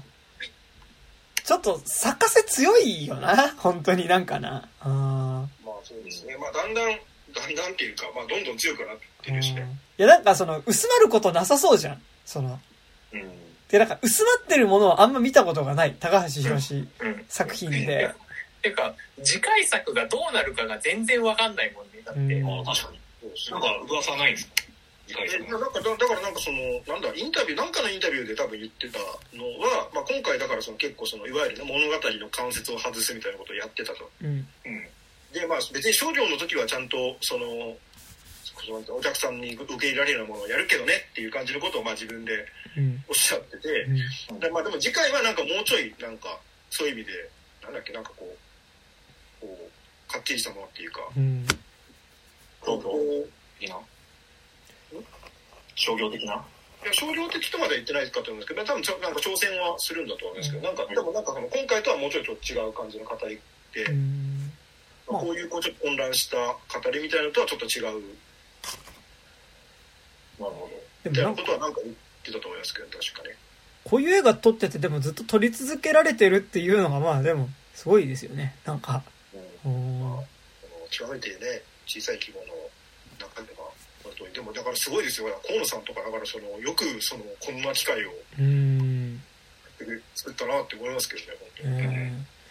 ー、なんかそれを思うとやっぱ本当黒沢清って仕事取ってくるのうまいんだなってのはめっちゃ思うよね。あまあでもいっぱいね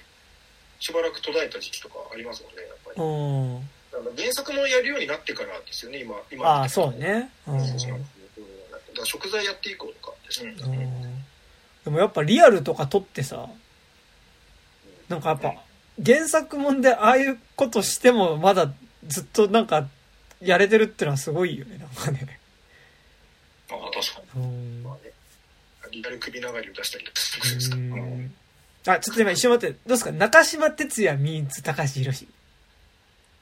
まあできる。うん、どうなの？長島哲也自体がもう映画撮ってほしくないっていう。あのまあまあそうだねそうだね。そうだね確かにな。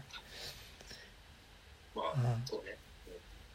はい、まあまあ、不毛な議論だ。不毛な議論、うん、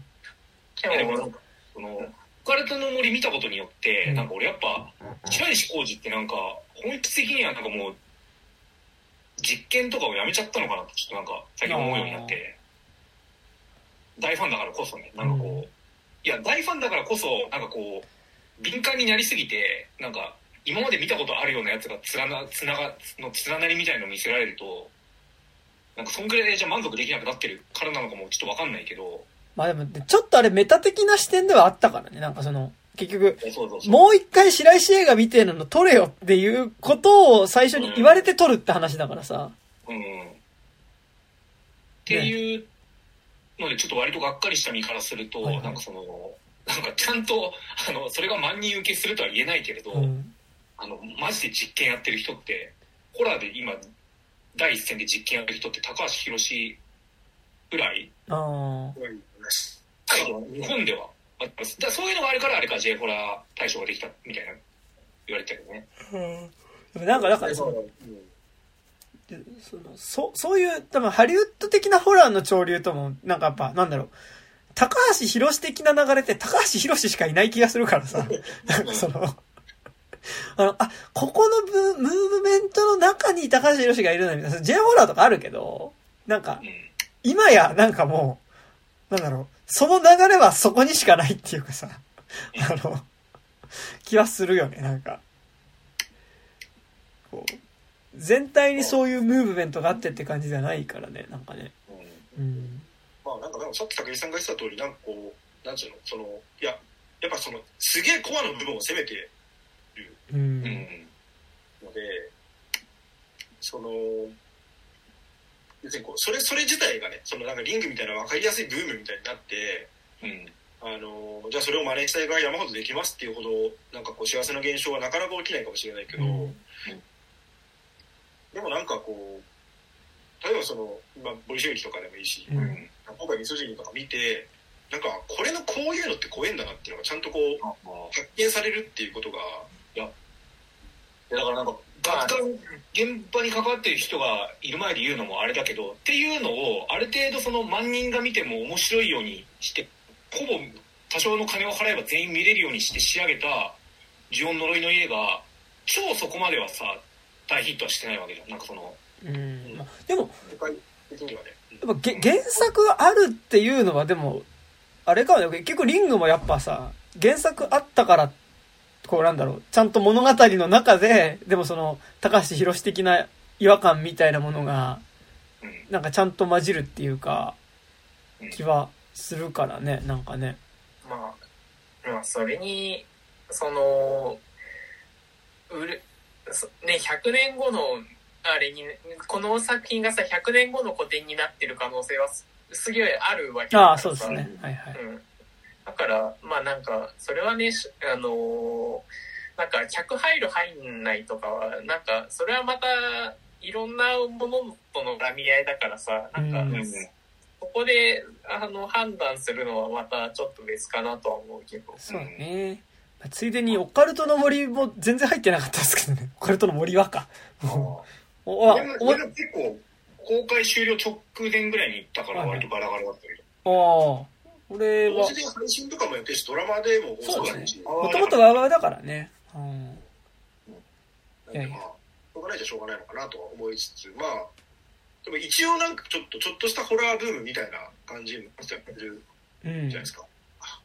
まあ、海外とかも中心に。うん。うん。あだってまあ、ね、ユリイカで J ホラー特集みたいなやってるぐらいですからね。ね。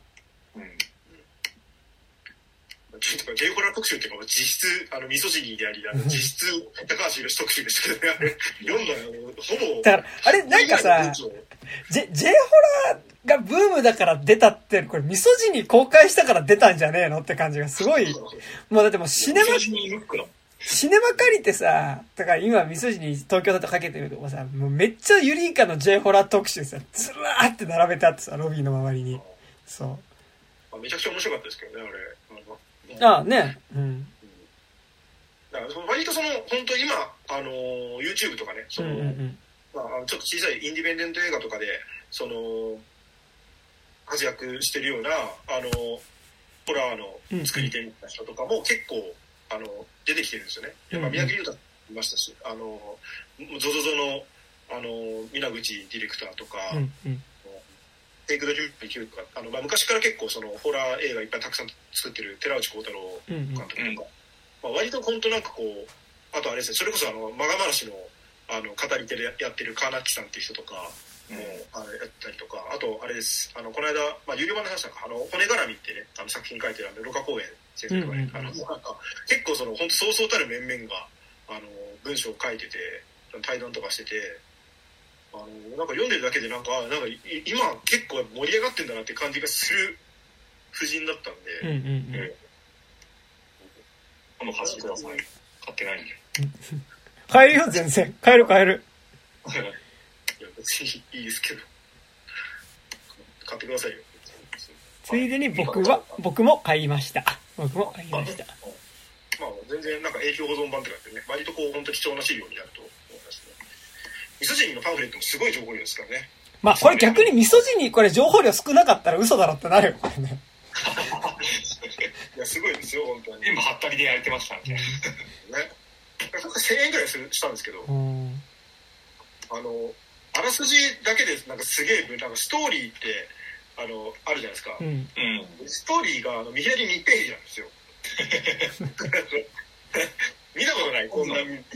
分量のストーリー。まあ、ほぼあの最初から最後まで全部書いてるんですね。あのまあ、めっちゃどうでもいいですけどこれあの見終わった後にその一緒に見てたあの人とあの話してめっちゃ笑ったんですけどあの慣用句であの草場の陰で見守っているみたいな言い方ありますけどあの、うん、本当にそれそれを実写化するとこうなるんだっていう映像が出てるじゃないですか。うん、お母さんお母さんっていうか中原さん、あはい、草の中が見ている本当にその草の陰に顔だけ浮かんでて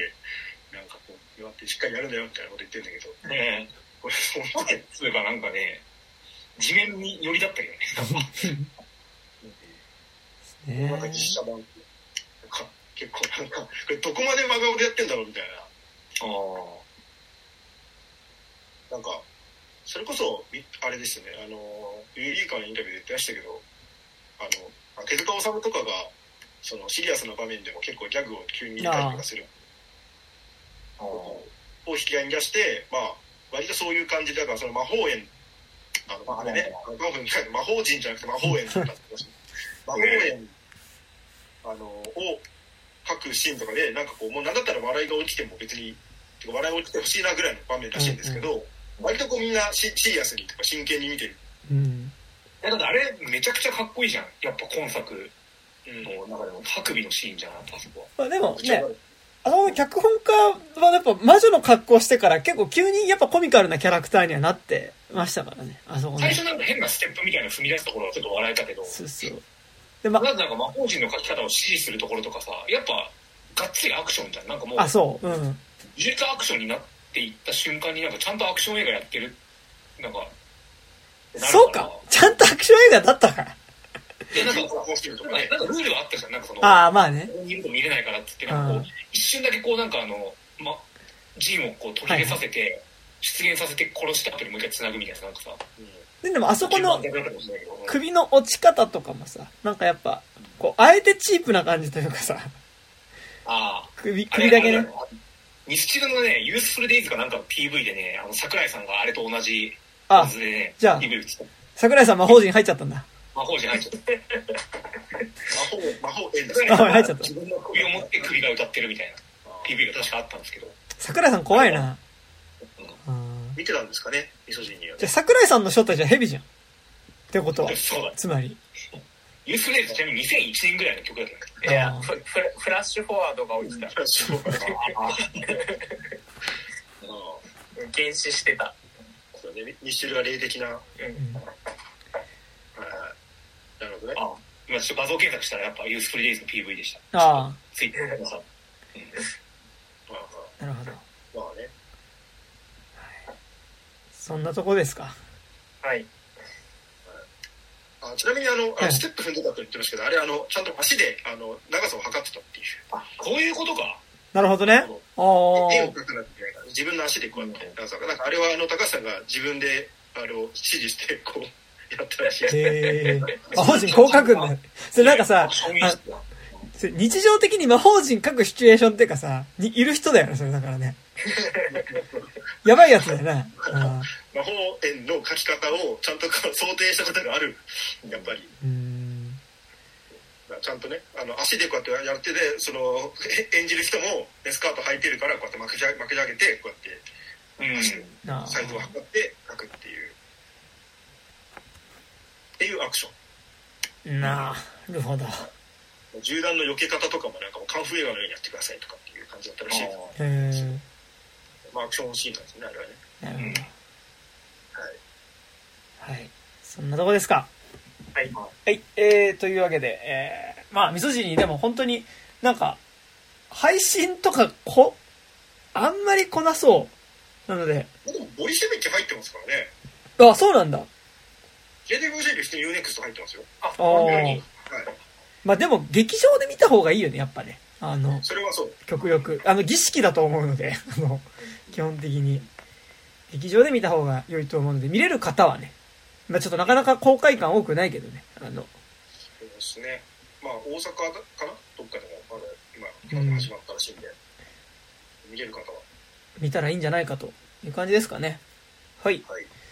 というわけで、えー、現在このば、えー番組ではお便り募集しております。まあ、なんかこの番組の感想とか、なんかまあ、ボリシェビッキ、あじゃねえや、あの、もし、ね、あの、味噌汁見た人いたら味噌汁の感想とかもね、あの、この回の感想とかでもいいですし、送っていただけると嬉しいです。えー、アドレスとしましては 29.tiz.gmail.com、えー、29は数字です。えー、29.tiz.gmail.com までメールを送っていただくか、底辺文化系トークラジオとか29歳までの地図とかで検索するとこのラジオの Twitter アカウント出てきますので、そちらにある DM ホームから送っていただいても結構です。はい、そして、えっ、と、リンク地図有料版というのがございます。ピクシブファンボックスの方で29歳までの地図と検索していただくと出てきますので、月額300円からで、あの、まあ、体験ニカムの話とかいろんな喋ったりとか、なんか映画見ながら、あの、副音声的な感じで、ね、一緒にこう見始めたらこう見れますよみたいな回で、あの、サマーウォーズとかね、ね。いろんな映画の悪口言ったりとかしてる回がありますので、あの、今、興味がある方がいたら、あの、聞いてみてください。はい。はい。そして、各自何かありますか？はい。えーと、冒頭の方でもあのメール読んでいただきましたが、えーと、YouTube の方で「フェイクロア」というチャンネルをやってまして、えーと、アイスの森マガ話アイスの森スラッシュマガ話っていうタイトルで、えー、と短編映画を公開しました。えっと、ちなみにあの、もうさらに2年、遡ること2、3年ぐらい前に、あの、まあ、ずいぶん前に作ったあの短編映画でアザーサイドっていうあのホラー映画って、こちらも POV ホラーなんですけど、あの、両方ともその POV 形式の、まあ、ホラー映画で、まあ、怖い場所行ってひどい目に遭うっていうね、あの、作品を撮ってて、あの、どちらもこう、なんか見ていただけていて、あの、アイスの森で、まあ、その2000何百回とか、まあ、見ていただいて、ついでになんかアザーサイドを見てくれた人がなんか、何人かいたらしく、300回ぐらいなんかこう、回ったんです結構ねあのついでに見てもらうとなんかこういうことを作ってる人がいるんだなっていうのが伝わると思うので、まあ、今後もちょっとフェイクロアのチャンネルについてはあのぱい動画できるだけ出そうとは思っておりますのでチャンネル登録と、えー、グッドボタン。あの YouTube の最後に言うやつだからね。ベルマークの通知、えー、をお願いしますっていうことで、えー、よろしくお願いしますっていうのとあとですね、えーと、今回のそのザ・ミソジニーの公開に合わせましてムービーウォーカープレスというサイトあるんですけども、えー、こちらの方で、えー、高橋宏監督にあの、まあ、インタビューした記事というのがあの上がりまして、えーと、文章の方も、まあ、僕がそのインタビューを自分でして自分で文章を、まあ、まとめてですねえーと、記事にしたっていうものが、えーと、出ています。タイトルが「恐怖に取りつかれた僕が仕事を辞めたわけ。J ホラーの巨匠から学んだ映画の間」っていうね自分でつけたわけじゃないんだけど。すげえな。なんか ちゃんとフォーマットに入ってるよねそうなんかなんかすごいなんかこれでヤフーのねなんかあのニュースのトピックに入っててヤフーニュースになってますよ。なんかすごいあの異世界とか転生しそうですよね。そんな、こんなさ、風俗行ったら人生変わったみたいなタイトルつけられると思ってなかったから、恐怖に取りつかれた僕が仕事を辞めたわけってタイトルでね、あの、まあ、えっ、ー、と、文章とか、あの、まあ、インタビューしたすっごい面白い内容になっては自分で言うのなんですけど、あの、まあ、指定対談というかですね、あの、いろんな思い出話とか含めて、最近のホラー映画の事情とかね、いろんな話もして、ミソジニの話はもちろんしてますので、うんうん、えー、ちょっとそちらもぜひ合わせて読んでいただけたら嬉しいです。はい。はい恐怖に取りつかれて仕事辞めるって、それ普通になんか呪いとかでだよね。いなくなっちゃう。えー、えー、と、KTY という名前でラッパーやっておりますが、えっ、ー、と、10月の6日に、えっ、ー、と、エト君っていう、えっ、と、ラッパーのこと、えっ、と、マインディングザギャップというイベントを、えー、渋谷の、それのボリューム2を渋谷のセブンスフロアという、えー、クラブというかライブハウスで行います。えっと、まあ、えっと、出るのが、えー、フジロッキュっていう、えー、バンドの、えー、と、ボーカルの人の、えー、と、藤原正さんっていう人のソロと、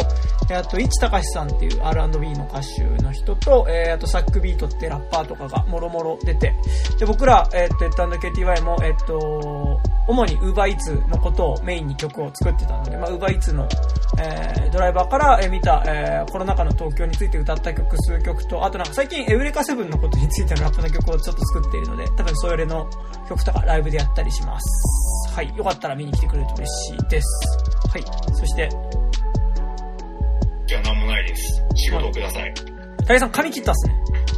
そうなんですよ。はい。すごい、いいですね。ありがとうございます。はい。そんな感じです。僕もちょっと来週髪切ろうと思ってます。はい。あ、ライブ前だ。